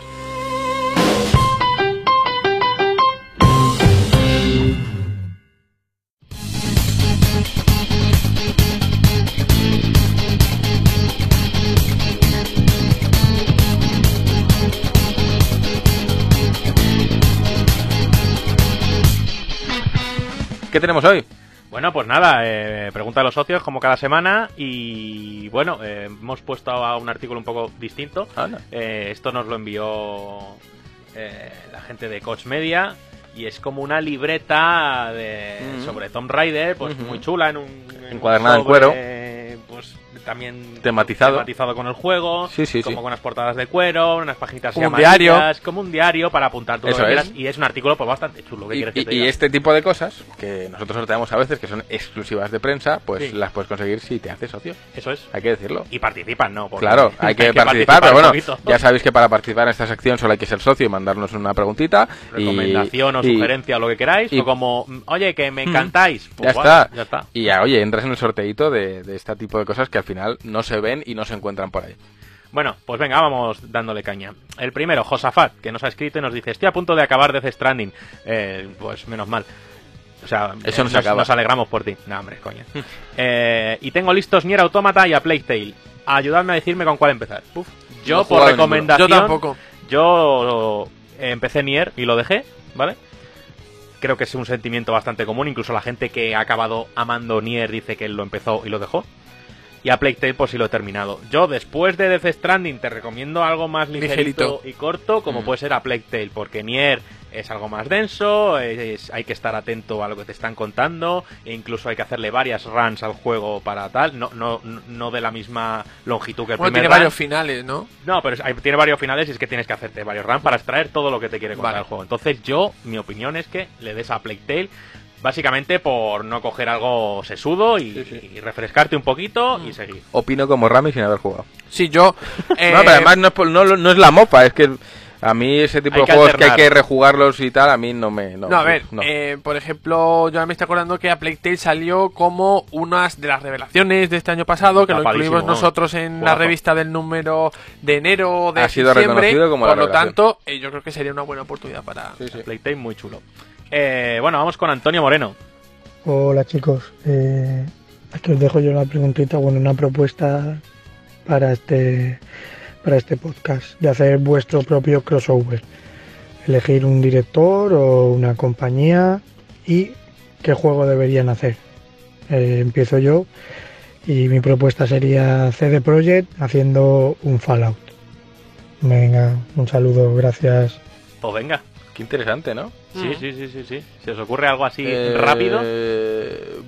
uf, sí, eh, no sé cómo se llama el estudio que lo ha hecho, pero los que están detrás de Rayman Legends, un Sonic. Pues no sé qué estudio es, sinceramente. Es Ubisoft. Ubi. Es Pero- Ubisoft, Pero es pero pero no sé si hay una, Ubisoft, una división, Vale. pero eh, un Sonic así, en 2D, sim- sencillito, con, con animación tradicional y tal. Joder, es que Rayman es- me es buenísimo, Me eh. gustaría verlo y lo veo plausible. Luego ya puede ser la locura. Ah, Hironobu y- Sakaguchi un God of War. Vale, Sí, bueno, por eh, poder, pero algo que sí me gustaría ver, pues eso. Pero esas, esas fases musicales de Rayman Claro. Legends, adaptada a la música de Sonic, con ese Eso es, frenetismo, pues, que no puede molar. Es que pueden hacer algo muy chulo. Pues tienes toda la razón del mundo. Sí. Pues fíjate, yo eh, el otro día jugando a Vanquish, que, que justo llegó en la época God of, eh, God of War, no, Gears of War y demás, eh, con las coberturas, los tiroteos y demás, y ellos, como siempre, jugabilidad y se flipan a más no poder y, y Eh. a dar volteretas y, y ciringoncias y demás. eh, pues sacaron Vanquish, que al final sí, coberturas, pero mejor deslizarse por el suelo mientras disparas y a la Claro. vez te fumas un pitillo. Eso es. Entonces yo digo que Platinum Games eh, hiciera un Gears of War. Hostia, eso podría molar, eh. Así, y ya está. Pues yo estoy. Eh, un Pokémon por parte de... de Game Freak. de- del lado de Game Kitase. Freak, bueno. Eh, level 5 un Pokémon. Pues a ver. Oye, pues eh, esa no es mala, ¿eh? No porque tienen Yokai Watch y ya han hecho algo parecido. Pero es que me quería alejar de, de mi... Naughty Dog haciendo un God of War. Ojo, ¿eh? A ver, es que tampoco, tampoco porque ya le han dado esa, ese aspecto más maduro a God sí, of War. sí. Es decir, si, por plantear algo tan tan radical y tan... Naughty Dog haciendo un Star Wars. Pues mira, Eso mola. Te lo ¿eh? compro. Sí, EA, sí, sí, ala. sí. ¿Ves? Esa, EA esa- no. Ese es el tipo, ese es el tipo de, de, de Pero no mezcla. al revés, EA haciendo un juego. No, No, no, no un queremos. juego. No, No, no, no. no, hasta Eh, ahí, ese- no. es- esa es la mezcla que quería yo encontrar. Algo que dices, dices tú, oye, pues sí. Claro. Eso, eso molaría. Sí, sí, molaría muchísimo. de hecho. Vamos para adelante. Juanma, como siempre, sin fallar. Muy buena gente. Estando ya a la vista Half-Life Alyx, ¿tenéis pensado jugarlo y ya de paso hay algún juego o experiencia de realidad virtual que os haya gustado y recomendéis? Ah, y como dije que iba a hacer, os recomiendo que juguéis a Lost y Odyssey. no sabéis lo que os estáis perdiendo. Un abrazo. Sigue con su recomendación de Hotline Miami Eh, y hasta Be- que lo juguemos. Bello, te puedo pedir aquí una edición en... Cuando tú edítale, cuando hoy diga Hotline Miami, añade este mismo audio, Lost Odyssey, tal cual. Eh, eh, ahí. Ya está. Y siempre que lo haga, metes Y- Lost Odyssey, ya está. siempre que- Con mi voz. Vale. Apuntado. Ya está. Eh, Half-Life, ¿lo vamos a jugar? No, porque no disponemos No. ninguno de equipo No, VR. y, y tampoco va a haber especial de Half-Life, ya lo digo. Ah, bueno, Está- está sí. anda muy loco. Bueno, hubo unos cuantos que andaban ahí. Pepe Bueno, Romero y, y de loco. portada de Alex y tal, Sí, no nada, va a haber nada. nada, de- Half-Life, nada. Eh, Que se calmen porque no, ¿Por qué no? no es nuestro terreno, yo creo. Estamos No, lejos de- y de ha Half-Life. preguntado que, qué, ¿Qué juego- experiencia VR recomendamos? O Beat que hayamos Saber. probado. Yo no he probado ninguna, es pero la, eh, es música con sable láser, ya está. Yo no Es necesito droga. más. Beat Saber es droga. Y yo diría eh, super hot. Ah, esta de los el Sí. tiempo bala y Es los muñecos rojos. y- bastante particular y en VR mola mucho. Y también recomiendo, para que tenga huevos, jugar a Resident Evil 7 Cojones. en VR. Creo que poca gente tiene valor a pasarse ese juego en VR. Y eso es así, ¿eh? Sí, sí, puede ser. Y Yo no recomiendo porque me mareo. me mare. Recomiendo no jugar porque me Bueno. Rami sabe que yo de sí, niño sí. me mareaba en, En el el coche. con mirarme. Sí, y entonces a mí me pones una VR y para mí eso es un castigo. Entonces es lo que hay. Bueno, mm, vamos con la siguiente que es de Ricardo Garcés, Sony y PlayStation 5. Iba, iba a presentarse un montón de eventos, pero cada vez se van cayendo de más por parte de Sony, dice. No van al E3, que si el coronavirus, no nos da mucha información de PlayStation 5. ¿Está pasando algo en Sony que no conocemos o es que tienen algún problema con la futura nueva consola? ¿Qué opináis? A mí me hace gracia porque está pasando algo que no conocemos. Espérate, que yo sí lo sé. No, no, Mm, aquí la, aquí la cosa es Están que... esperando a No, que... Lo que están, eh, a ver, esto es, esto es, mm, todos conocemos la trayectoria de Sonic, de Sonic, de Sony. Eh, Yo observan, un día a Sonic. eh. observan y mueven ficha. Nunca Exacto. mueven ficha primero. No. Entonces, a ver qué va a hacer eh, Xbox. Conforme a lo que haga Xbox, hará PlayStation. ¿Que PlayStation 5 ya existe? Ya existe. ¿Que hay que- eh, kits de desarrollo en muchas Los empresas? Los hay. ¿Que ya está todo definido y hecho? Sí. Claro, sí. Pero no van a hacer nada a nivel comercial hasta que vean lo que hace el rival. Y Pero- punto. Y como Microsoft no ha dado precio todavía ni nada, Pues yo creo que van a. No, pero está- incluso están esperando hasta te diría movimiento de Es Nintendo. más Puede ser. Porque sencillo Nintendo todavía. hay un direct inminente, parece ser, porque ya por tiempos cuadra y además Nintendo tiene que decir algo de este año Sí, porque el año se le eh, está- se está yendo. se está comiendo el año y tal.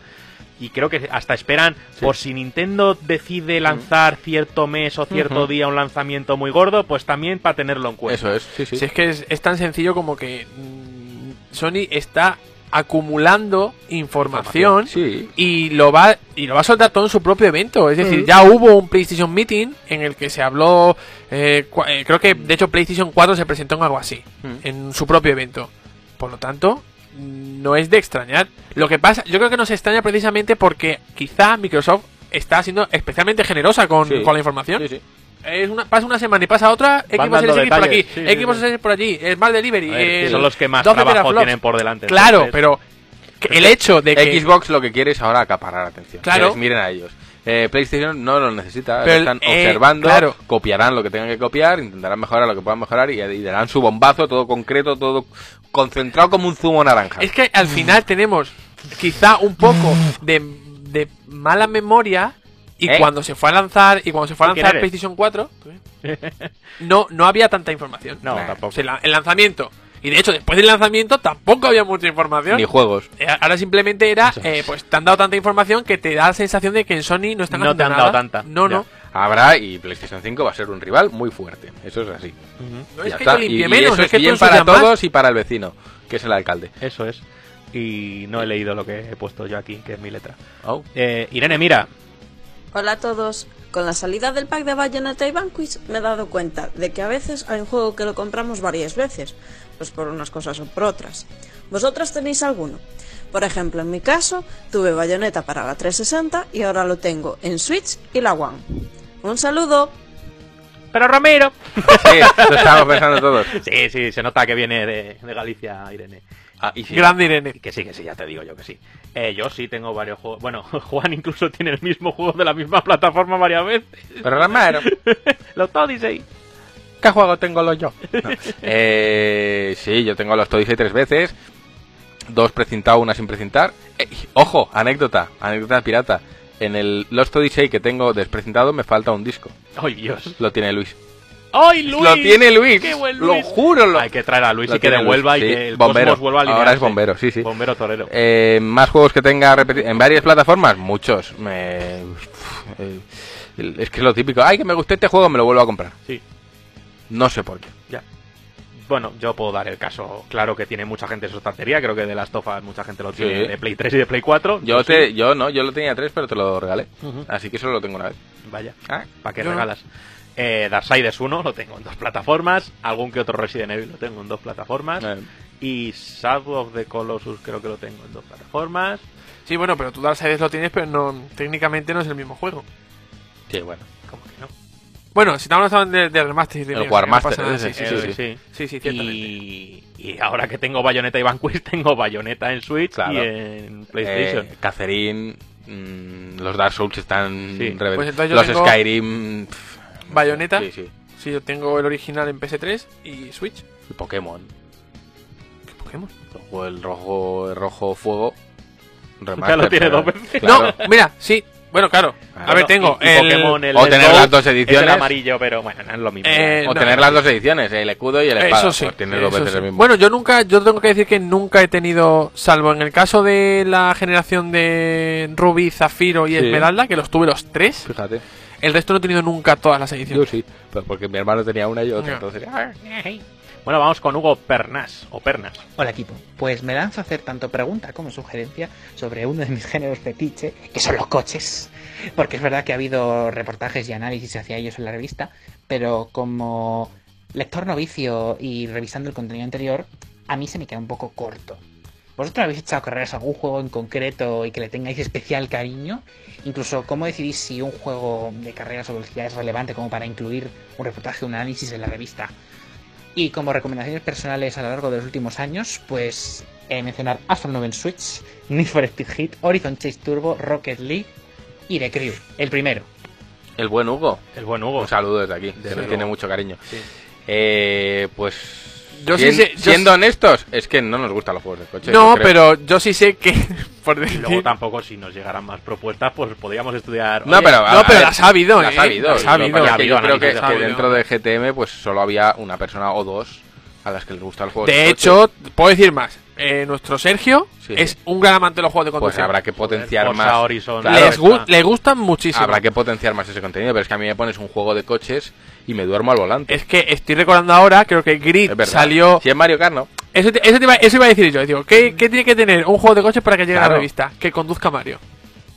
O Sonic. Los, so- No, los Sonic ver. Racing molan. Y Eh, tienen portada. Como, juego, oye. como juegos de Mario coches. Kart la tiene. Eh, Mario Kart Mal. Mario Kart estuvo en la revista. Mario Kart. Sonic Team Racing también. Crash. Crash Team Racing también. Grid también.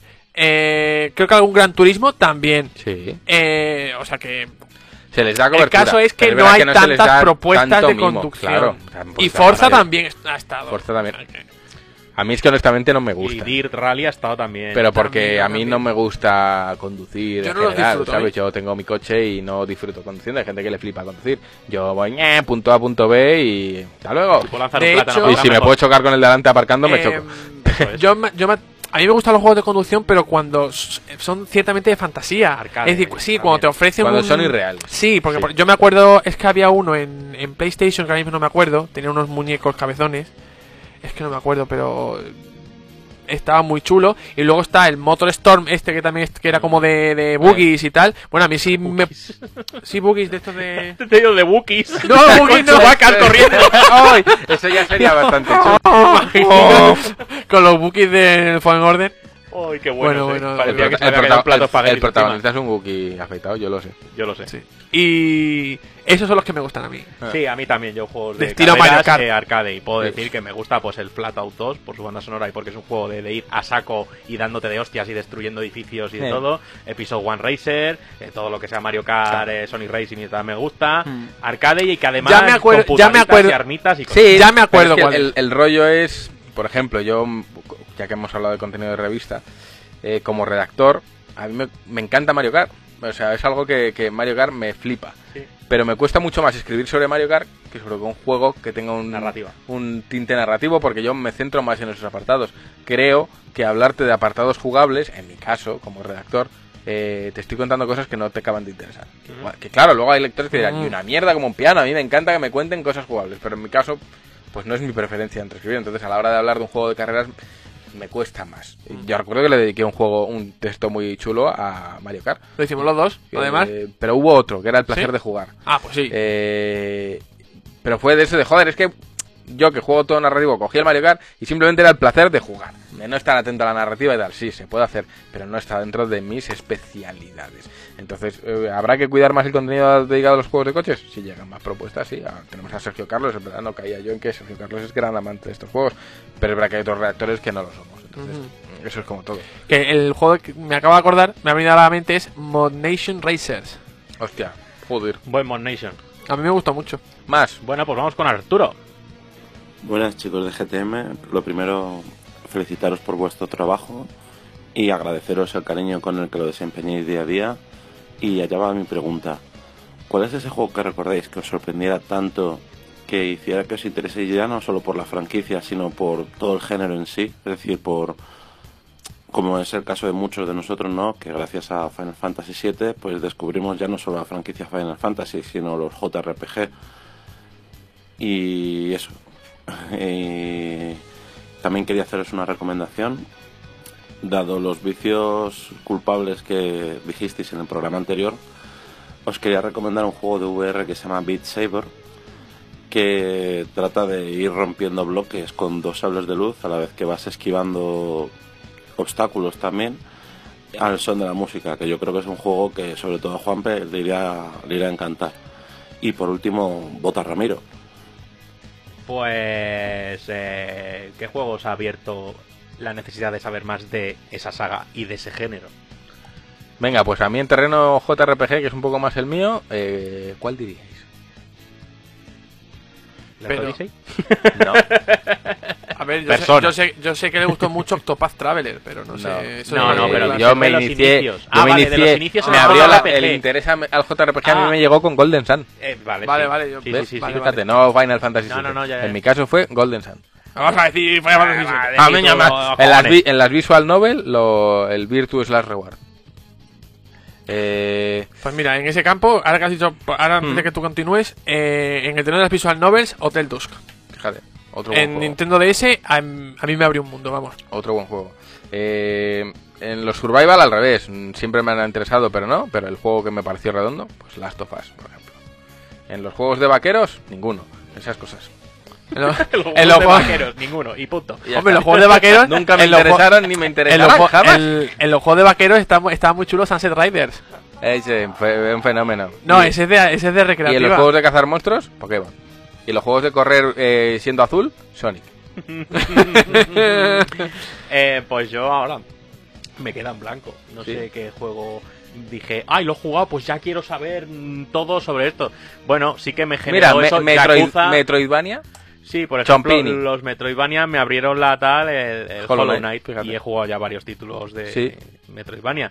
Y a lo mejor el, el género, que ya no sé cómo definirlo, de Yakuza, Hostia. Yakuza 0, que no lo terminé, pero jugué y demás, pues sí que me ha granjeado en mi cabeza ese interés sobre esa saga y sobre ese tipo de juegos. Y Yo creo hecho que fue por Judgment Judgment. para ti. Sí, pero Yakuza 7 ¿Eh? puso la semilla, pero Jasmine ya fue como la explosión total y me gustaría, mm, sin todo lo que me traigan de ese tal, lo Un jugaré. Yakuza en español tú te lo juegas Uf, fuerte. no, no, no, o sea, va a Es que el cero es muy bueno, tío. Pues yo me estoy acordando ahora, en el terreno de la aventura gráfica, Hollywood Monsters. Ay, qué Fíjate. bueno. Pues ahí está. Más preguntas. Adri, hola gente maravillosa, os dejo una pregunta para el podcast. Bueno, va más dirigida al bueno de Juan. Anda. En el podcast anterior hablaste así por encima de que los temas de las consolas atentan a tu trabajo. También te vi decirlo por Discord. Ya has Sí. despertado mi curiosidad. ¿Por qué son malos los temas? ¿Al final no hay diseñadores que los hacen? Eso es todo, muchas gracias. No, no iba, no iba por ahí la cosa, ¿no? No, pero sí que es verdad, hay diseñadores que los hacen, por supuesto que sí. También hay cocineros que cocinan y muy mal, ¿eh? Claro, o sea, también hay cocineros que van a comer al McDonald's. A, a- Ah, a pero Buriki, bueno, me pero el- tu, Eh, tu crítica no era hacia que te no. permitiesen modificar o elegir el tema cuando tú has ofrecido un producto que está cerrado, que eres tú diseñador y dices, ¿por qué me van a modificar a mí o tienen que elegir en mi trabajo o algo así? Era por todo lo que eso. Exactamente, tu, tu función como diseñador es decidir. No, tú como cocinero no va a llegar un tío a decirte échale ketchup ahí. Claro, Es que no hay ketchup aquí. No te estoy diciendo que el ketchup sea malo, te estoy diciendo que en este plato no va ketchup. Pues con un diseño pasa exactamente lo mismo. El diseñador es el que tiene el criterio y la profesionalidad para decir qué va aquí y cómo tiene que ser. Que llegue el usuario que no es diseñador, porque no lo es, y decida por el diseñador, Claro. está implicando que, el- que la autoridad del diseñador es cuestionable, Es cuestionable. modificable y adaptable a alguien que no es profesional. O lo que es lo mismo, que una persona que no es profesional del diseño haga su labor. Si esto lo aplicamos a cualquier otra profesión es un absurdo. Entonces, eh, el tema el, el tema de los temas van por ahí los tiros. Eh, Ejemplo, diseña tu Sonic en Sonic Force. Exactamente. eh, eh, tienes que concederle al diseñador la autoridad de decidir por ti y, y- y tener claro que él va a decidir mejor que tú. Que a ti te parezca que la Comic Sans es una tipografía muy divertida está fenomenal, es, es la hostia. Pero no puede lucir en un producto. Yo, como diseñador, como artista, no firmaría un producto donde esté la Comic Sans ahí. Es que eso no lo he hecho yo. Y jamás en la vida se me ocurriría hacerlo. Lo mismo para Ramiro. Eh, le- a él le puede parecer que... que Yo a Becrem no metería Claro, ninguno en que mi la creme es muy divertido y mucha gente lo usa. Mm, pero Pero, no él no diría yo he cocinado esto si Mm. lleva creme. No, no. Pues, pues en, en diseño pasa exactamente igual. Entonces, el diseñador tiene que tener la posibilidad de elegir y, y- y es más, el diseñador tiene que estudiar al usuario para saber darle lo que él necesita. No lo que él cree que necesita, sino lo que el diseñador ha descubierto a través del estudio que sabe que necesita. Y es- son cosas distintas. Eh, yo me vi un documental muy interesante sobre cómo se concibió el Apple Watch. Claro, eh, una de las primeras preguntas es ¿por qué tiene el fondo negro? ¿Por qué no tal cual, cual, cual? Y bueno, eh, iban explicando. Y hay un punto en el que Jonathan Ive eh, habla de que es que ellos como diseñadores tienen esa responsabilidad de dar el producto como debe ser. No como el usuario quiere que sea, sino como el diseñador sabe que debe ser. Y eso es limitar mucho las opciones de personalización. Por eso, sin ir más lejos, en- Android creo que puedes cambiar tu tipografía, en los Apple no. En, en iOS hay una tipografía que es esta, porque tiene que lucir así, porque la tipografía es parte de un todo. Tú no puedes... De un diseño. Claro, eh, si tú coges la GTM ahora y las tipografías, en vez de las que son, que están elegidas al milímetro, las cambias a lo que tú quieras, ya no es la GTM, es otra cosa. Entonces, eh, para un tema es lo mismo. Si PlayStation tiene su tema por defecto que ha sido estudiado y creado así, ¿por qué va a venir un tío a decir que ahora los iconos tienen luces y ya no es así? Ya es otra cosa. claro, si es que la, la cosa no iba tanto por no ofrezcas ningún tema, No, sino por, por esa, eh, esa cosa que tenían. Ah, pues este tema no me gusta, pues Claro. este pues tendría que ser así, Claro. o este tendría que ser así. No, a ver, al final, el- un diseñador te Mm. puede, un diseñador profesional te va a diseñar esto. Ujú. Si te lo ha diseñado un, un diseñador, Mm. pues bien su criterio está. Y, y ¿no? es que yo soy muy, quizás muy extremo con eso, pero bueno, vosotros veis mi ordenador y tengo los fondos de pantalla predefinidos de, de- que vienen con el Mac. Yo no le meto ahí el fondo que a mí me salga de las narices. Yo, bueno, entiendo que estas son las, la- Apple te da una selección de fondos y tú eliges. Y eso, ahí me ciño. Cuando diseñé la interfaz del antivirus Panda, famosa, eh, una de las opciones que se contemplaban era dejar que el usuario pusiese un fondo, como si fuese un fondo de escritorio. Entonces yo tuve que pelear eso y decir, no, vamos a dar muchos fondos. Sí, pero yo voy a elegir cada uno de esos fondos para cerciorarme de que contrastan bien con la tipografía, de que, el un texto, profesional. de que el texto es legible, en fin, que no llegue un tío y ponga una foto de que ha estado de fiesta donde media foto está en blanco y lo que caiga encima de esa foto no se vea. Porque eso puede pasar. Sí, eso pasa con Entonces, los iconos. de- Claro, entonces eh, el diseño es parte de un todo y tiene que tener todo medido. Entonces, ¿darle libertad al usuario? Sí, pero como diseñador saber acotársela. Y con los temas, yo claro los- que no es ausencia Claro, de libertad. los temas, aparte de que estéticamente el 99% son extremadamente horteras, porque lo son, eh, yo no estoy de acuerdo porque al final es poner en tela de juicio la labor de un diseñador que ha estado ahí. Que sí, que el tema lo ha creado otro diseñador. A veces te diría que no, porque hay veces que lo que ves dices, eso, eso, eso quién lo ha hecho, quién es el monstruo eh, vacío y carente de alma que ha, que ha creado ese engendro y por qué la gente lo está usando. Eso pasa. Eh, también el diseñador tiene que tener muy asumido que el criterio varía y que la gente que no es profesional de diseño tiene un criterio que, que al diseñador le puede parecer cuestionable. Igual que posiblemente a un cocinero lo que come cierta gente le puede parecer cuestionable. O a un escritor lo que escribe cierta gente le puede parecer una puta mierda, porque al final todo profesional, cuando ve lo que hace la gente en su campo, que no es profesional, mm, tiene una tendencia a decir, joder, no, no, no tienes ni puta idea. Y eso es así. Y con diseño, aunque sea muy elitista porque es algo estético, pues sí que pasa que tú ves lo que, lo que hace gente y a veces no te convence. Yo creo que no es, no es que sea algo elitista, sino que, que todo el mundo tiene su criterio y Claro. cree que su criterio es el que tiene es que ir válido, para- claro, Pero cuando habla, por eso yo cuando hablamos de diseño nunca suelo hablar de temas estéticos, sino de todo lo que hay detrás. Por eso os he dicho, no, elegir fondo, claro, elegir fondo implica que si- yo no tengo que Es garantizar que- que, el fondo sea bonito, sino que se lea lo que hay encima de ese Es fondo. lo que es, lo otra historia. es a lo que se reduce. Claro. Cuando tú hablas de diseño, Claro. hablas de si es bonito o no es bonito. No. No, no, a mí que sea bonito es lo, lo doy por, lo doy por sentado. Eso es lo mínimo que le puedes exigir a un diseño.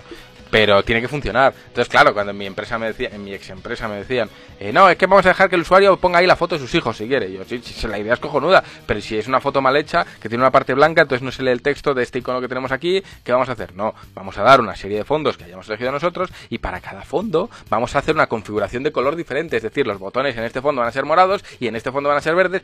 O sea, una labor de diseño mucho más concienzuda porque cada uno de esos fondos predefinidos, que eran casi 20, tienen una configuración de color asociada a todos los elementos de la interfaz. Entonces, era un trabajo de diseño mucho más profundo que decir, hala, usuario, elige tú tu fondo.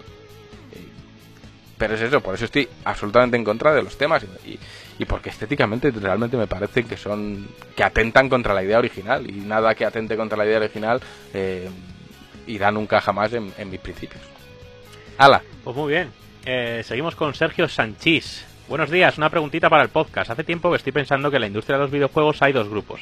Los que hacen los juegos y están más en contacto con el mundillo y los que toman las decisiones porque manejan el dinero y están increíblemente desconectados con la audiencia y, y con el mundillo en sí. ¿Pensáis igual o consideráis que no es así? Muchas gracias. Postdata.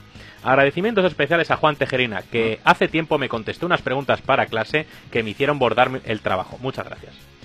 Mira. Sergio Sanchís, Pues no me acuerdo. pues alguien que sería algo de eh, tu... Ah, sí me acuerdo de tema de periodismo. Me mandó por email y le contesté, me acuerdo, le mandé un audio porque no tenía yo tiempo y se lo mandé por audio. Sí, me acuerdo. Un saludo. Eh, pues eso. Que sí, sí, lo creemos que en ciertas empresas hay el, el lado despachos y el Sí. lado creativos. A más grande la empresa, a más grande la empresa más. De hecho, vale. se han, se han producido eh, fracasos, en cierta manera, precisamente por, esas decisiones. Mm. Sí, sí, lo creemos y vamos. Sí, es- no es, es- que lo creemos, es que lo hay. Es que lo hay, no, no, no hay, no hay duda. ahí. No es creencia. No hay duda. Que eh, remitan, nos remitimos a caso EA y punto. Sí, Ya sí, totalmente. EA son despachos. Sí, sí. Vale, tenemos aquí a eh, Suait, como no, que no ha querido Hombre. faltar a la cita. Aquí Locutor 5 con su secretaria sustituta. ¡Hola, piratas! Y estábamos debatiendo sobre si a partir de ahora Platinum Games va a empezar a intentar autoproducir sus desarrollos. Ya tenemos el Project GG, que no han querido que lo produjera Tencent. Pues dos creéis que a partir de ahora va- es la vertiente que va a intentar tomar. Por cierto, Sekiro Goti. Ya era hora. Juega al Cuphead. A ver si puedo. ¿Y tú qué tal lo llevas? Yo ya me lo he pasado. Hostia, por la pobre Ivonne se va a tragar un vídeo de 45 minutazos. Ya se lo ha tragado y le gustó porque se lo puse de noche y no se durmió. Hostia, pues ya tenía que ser chulo, por cierto. Cyberpunk retrasado. Ya, la culpa de Animal Crossing, le tienen miedo. ya será canela. No, hombre, al lo único que se le inventa es el marine de Doom. Joder, putos pesados, todos los pinchopotes igual, estoy hasta las narices. Hoy la madre que me La parió. gente ya, ya hay narrativa Sí, dentro sí, de los narrativa, hay guion, tío. Hay guion, hay- Pero mandarle ya la Es- libreta. va a ser la audionovel. Hoy que me O sea, encanta. que te gusta. No sé ni qué ha preguntado, a mí me encanta lo que dice. Que si creemos que Tencent se va Ah, a bueno, eso ya lo hemos dicho antes, sí, lo hemos sí. discutido antes largo y tendido y sí, creemos que ya no va a estar. Sí, No es a la pero sombra, yo quiero más audios va- así. Eh, ¿eh? Sí, quiero más audios así. Sí, sí, sí, Tucho, muchas gracias porque nunca faltas y además siempre aportas Sí, algo sí, nuevo. sí, joder, y me encanta. Y ya vamos con el último de, Miguel Losa que ha llegado eh, sobre la bocina. O sea, me la acaba de mandar ¿Sobre la porque le he dicho, regrábamelo, que es muy largo, tal, no sé qué, vale, ahora lo hago. eh, y me acaba de llegar ahora mismo, Ahora si no, mismo. no llega a concursar. Miguel. Muy buenas, ¿qué pasa gente? Venía a recomendaros un cómic, Las espadas del fin del mundo, que relatan el enfrentamiento de 40 españoles de los tercios contra 600 piratas japoneses en las Filipinas en el 1582. Es un evento histórico real, podéis buscarlo por internet. Eh, adivinar quiénes ganaron. Y después, para quien siga jugando la 3DS, un juego que salió solamente en digital y pasó algo desapercibido, y se llama Harmony, que básicamente es un juego de plataformas en 2D y que tienes que jugar con el ritmo del juego, pero a mí me parecía bastante bonito, bastante chulo y a mí me gustó mucho. Así que nada, solamente eso. Un saludo. Bueno, pues ya eh, ahí nos quedamos con la recomendación de Miguel Sí, Losa, una, historia de estas eh, bélicas que quedan para el recuerdo, pues como es la, hace poco vi la película de los últimos de Filipinas. Muy buena, a mí me gustó. Y, y que bueno, son acciones que luego pasan al recuerdo y, y demás. Y, pues como pasó las Termópilas, como han sido las defensas de distintos puntos estratégicos, como es Blas de Lezo, que era un tío tuerto, cojo, manco y de todo, y aún así puso en jaque a, la- la- a los barcos del general Nelson, almirante Nelson, perdón. Así que vale, nos quedamos esas recomendaciones. Y ahora pues eh, sorteo numérico, que lo tengo que preparar aquí ahora mismo Oh. improvisado. Eh, y nada más. Bueno, pues nada, hemos estado aquí preparando el sorteo numérico rápidamente y según la aplicación cutre eh, que uso y que no pienso usar otra, Cutre la quiero cutre y es que esto es anti-diseño, anti-temas, anti-todo. Y bueno, el ganador ha sido el 6, que es Hugo Pernas. Así que ala, Muy bien, Hugo, esa te lo ganas eh, merecido, tío. Y Te vengo lo a la vamos a lectura rápida a los comentarios de ebooks. Dale, Juan, fuerte. Eh, Ricky nos dice, por fin, a alguien más le gusta Resident Evil 6, gran programa, como siempre, un saludos. Eh, hombre, claro que sí, a mí me gustó Resident Evil 6, pero claro, yo no soy fan, es que a mí me gustó por lo que me gustó. Como experiencia cooperativa, y, yo como amante de la yo- saga, y- tengo que decir que, y que yo mola me lo jugarlo en cooperativo. O sea, es así. me gustó. Eso es así. Juan Manuel Villanueva, tan grandes como siempre, y ese libro que tenéis entre manos me levanta todo el hype. Y le responde Ramiro Díez. Eh, va, sí, va bueno. a ser algo muy especial. Sí, ya respondo, intento responder. No voy a leer tus respuestas. No, no, no. no. Lionel el Marrano. Qué marano. O León el Marrano. O León el Marrano. Es un cochino en la foto. Sí. Guay el podcast, pero si os pisáis cada dos segundos dando gritos es un cacao que hace imposible escucharos. Y tiene toda la razón. Sí, eso lo he comentado y justo hoy por Mm. eso a lo mejor nos hemos pisado menos. He dicho, oye, hay que intentar que sí, nos Sí. dejamos llevar, pero de cierta manera no perder la esencia, pero tampoco que esto sea el cacareo supremo, es. porque si te lo escuchas con cascos, yo entiendo que pueda ser Molesto. molesto. De hecho, le hemos bajado el volumen a Ramiro y todo. Sí. Para que lo sepáis. Y de- llegar un día que me bajen hasta de, de- de- yo qué sé, de la vida. Vicent, comentario 1. Yo voté a Ramiro. Comentario 2. Y lo volveré a hacer. Comentario 3 y has perdido No hay tu- más. tu voto. Yo también lo volveré a hacer. Ay, no, por favor. Nos dice Kirara, vaya sorpresa ese proyecto. Por lo que habéis contado, el libro promete mucho. Espero que pronto, que pronto nos podáis contar más. Pues pronto habrá más. Ahora mismo lo que tenemos entre manos ya sabéis por redes que es el anuario nuestro, que va a ser un pedazo de libro de la hostia con 300 páginas eh, de entrevistas buenas que nos habéis hecho vosotros eh, a través del área de socios a cada uno de los redactores y artistas. Eh, todas las portadas, todas las láminas, un reportaje de cómo se hace la, la- una portada, eh, un artículo sobre los memes internos de la comunidad. O sea, es, es un, es un libro que, que os va a gustar mucho y además tiene una portada tematizada en cuanto a nuestro GOTI y así será cada año para los próximos años. Eva Farto Y nos aquí, dice... a- y aquí nos, nos tenemos que poner, nos tenemos que disculpar en cierta manera. Eva, perdónanos, te queremos. Si lo sabe.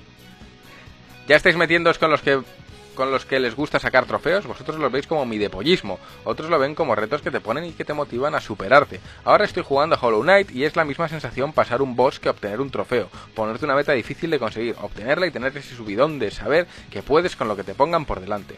A mí siempre me ha gustado hacer todo lo haciable en un juego, desde pequeña, y aunque sea jugando a un juego de Nintendo que no tiene trofeos, pero si hay un porcentaje y ves ese 100%, sientes orgullo de saber y ver hasta dónde has podido llegar. Y el que no le vea sentido a eso me parece genial también, cada uno juegue como le salga del nardo, que es el tema, es disfrutar al fin y al cabo, pero tampoco hay que faltar a los demás. Eh, bueno. Y dice, añade, y no me enfado, ¿eh? Solo era por dejar constancia de otra perspectiva que muchas veces se obvia y solo nos quedamos con el lo hacen para presumir que yo os quiero como una madre incondicionalmente.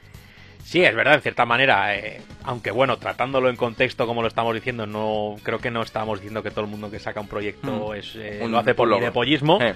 Pero sí que hay una vertiente muy grande que es, no, mira, no te has pasado tal juego hasta que no tengas el platino del Sekiro o no tengas el platino de tal. Hmm. Y, y siempre se usa esos valores como para dar los carnets de- famosos Del- de del jugador true gamer, ¿no? o de tal. Nosotros no somos mm, completistas o completionistas o como se diga.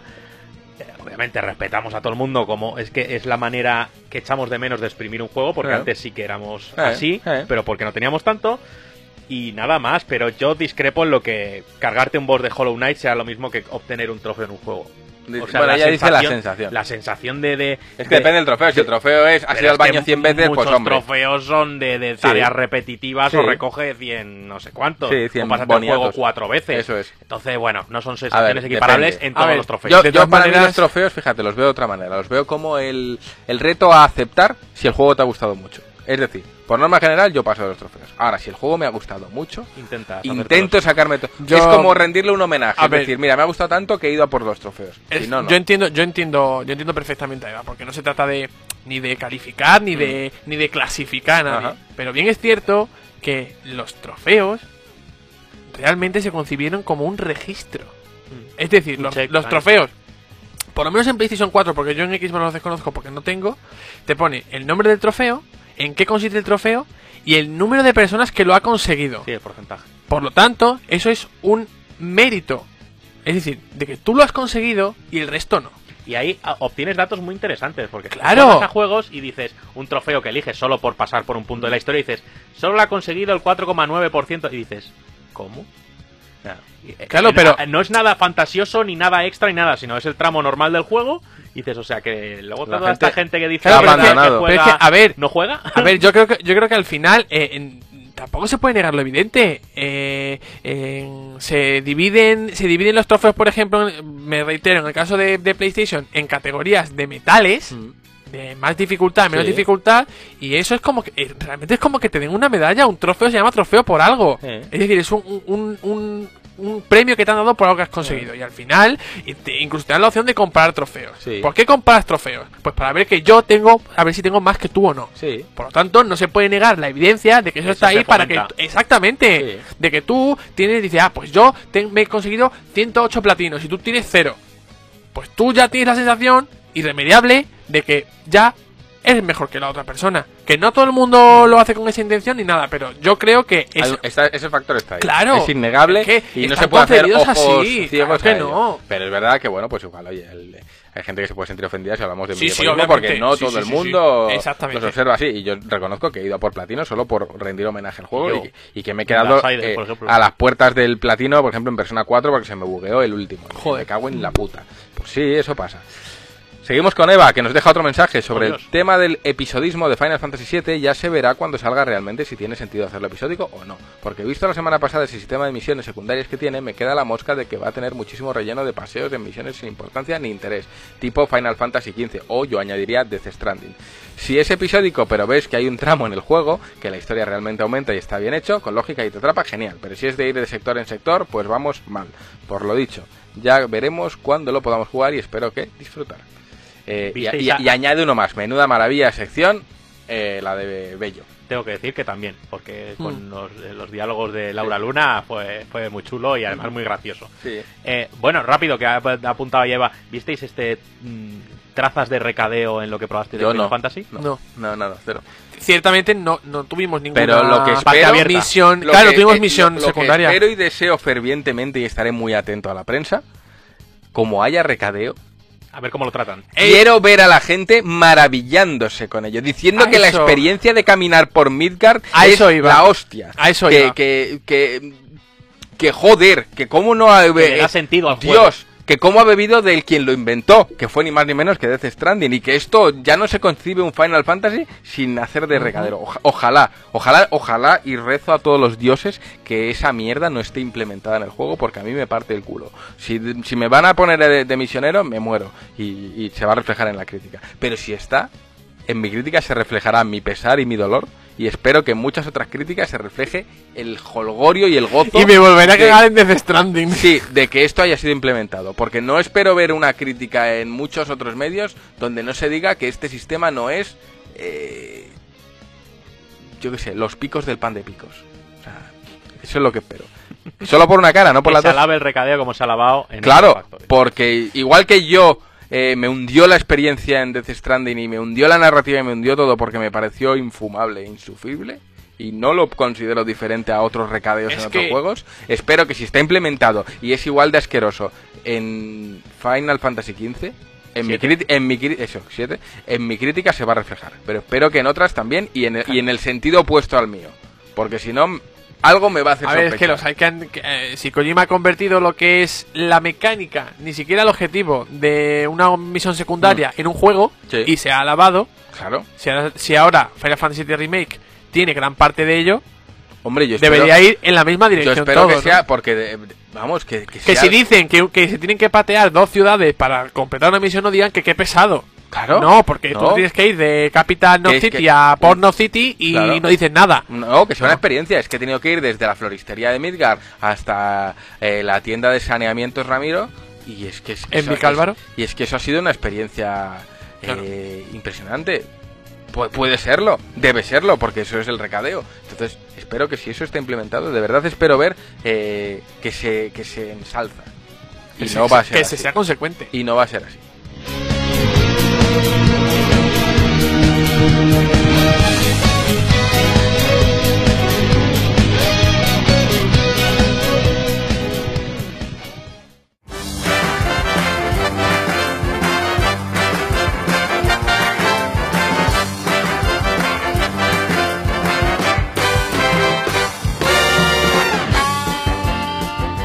¿Y ya no hay más comentarios? Yo. No.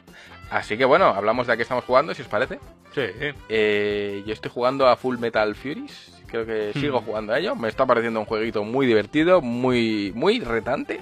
Sí, y es eso, esa sensación de cuando te cargas a un boss, un logro. A mí no me hace falta el logro, pero cargarte al boss es muy, muy enriquecedor. Y la verdad es que no estoy jugando a nada más. ¿No? No. Bueno, pues yo he jugado poquito, pero sigo con mi partida de Black Sat. Y, eh, creo que me queda poco. Estoy, Hmm. Bueno, no voy a spoilear dónde estoy. Y sigo con Black Sat y a veces he jugado un par de partidas en cooperativo a Remnant from the Ashes. Y tienes que jugar a otra cosa, ¿eh? Tengo que jugar a otra cosa. ¿Eh? sí, sí, sí, sí, no te preocupes. Tengo que jugar a otra cosa porque a esta gente se le ocurren cosas raras. ¿A qué? Y a Vanquish tengo que jugar. Ah, claro que sí, es Pero- verdad. Tienes análisis. Y, y también he jugado un par de partidillas a Overcooked 2. Y joder, me sigue recordando el puto estrés de la cocina. Qué asco, Sí, joder, qué horror. Qué asco de juego. No, es- me- es muy la bueno, magia. Es muy divertido. Pues yo recuerdo que dije dos juegos en la semana pasada, Sí. que además me, me preguntó nuestro querido Sí. Daniel Simo por los juegos que estaba jugando y demás, eh, y tengo que sumar otros dos. Anda. Dije eh, Battle Chasers, Sí. dije Super Smash Bros. Ultimate, añado Death Stranding. Sí, me he metido a, a A- conectar. a repartidor. Sí, a repartidor. Y un cuarto del que todavía no puedo decir nada. ¿Y te está pareciendo la experiencia de hacer de recadero algo muy diferente a lo que has hecho en otros juegos? A ver. De ir de punto A a punto Eh, B y llevar cosas que no te importan. A ver, es la experiencia de recadero, pero eh, de recadero, pero puteándote. Sí. Porque te, te dicen, es que bueno, tienes al pobre Rafael Descarga Sí. eh, continuamente comiéndote la oreja, Sam esto, Sam lo otro, Sam esto, Sam lo otro. Yo digo, mira, te callas, por favor, que te tengo en la oreja todo el rato. Eh, y luego, que si llueve Mm. y se te desprenden lo- lo- los paquetes. Sí. Y digo, a ver, Sí. ¿Qué es esto? ¿Tienes tecnología holográfica de, de hacer chorros de pis y crear granadas y no tienes un material antideclive? Sí. No, mira. No, no me, me- no me cuentes Sí películas. lo tienes porque la ropa, no, la ropa Es- que llevas ¿eh? no. ¿eh? Los paquetes sí. Exactamente. Eh. Eh, que tengas cuidado, que se te, que se te, se te deshacen los paquetes. Sí. Digo, mira, no, no. Y también me ha llamado una cosa la atención, que es que cuando te pones las gafas estas Ludens, Eh. eh, Sam se suelta el pelo. Y cuando te las quitas, se hace la coleta. Anda. Fíjate, ¿eh? Y Sam es un poquito así simple, el pobre. Pues te voy a dar un BAFTA. Dame un BAFTA. Pues Un hemos, fellow termina- BAFTA. hemos, BAFTA. hemos Un terminado, chicos. Eh, Un lamento que haya salido mi juego favorito al final, pero hombre, yo solo espero Hemos que... aprovechado el que estamos jugando Sí, para meternos sí, con sí, Death sí. Stranding. Bueno, a ver, es que no sé. Yo sigo buscando esa gran experiencia de re- recadero nunca antes experimentada y de momento nadie me ha sabido explicar muy bien qué tiene de glorioso que no tengan el resto de horribles misiones de recadero jugadas eh, desde tiempos de eh, Maricastaña. Tengo que decir que llevo poquito, también lo digo. Ah, ya verás cuando lleven más y no cambie nada y sea igual. Pues nada más, chicos, muchas gracias a todos por escucharnos, gracias Juanpe por venir, Eh, a vosotros por todavía querer que esté aquí. gracias Ramiro por sustituir. Yo sustituyo lo que haga falta. Y gracias a todos los oyentes por estar ahí y aguantarnos todas las semanas, que hay que tener agallas para hacerlo.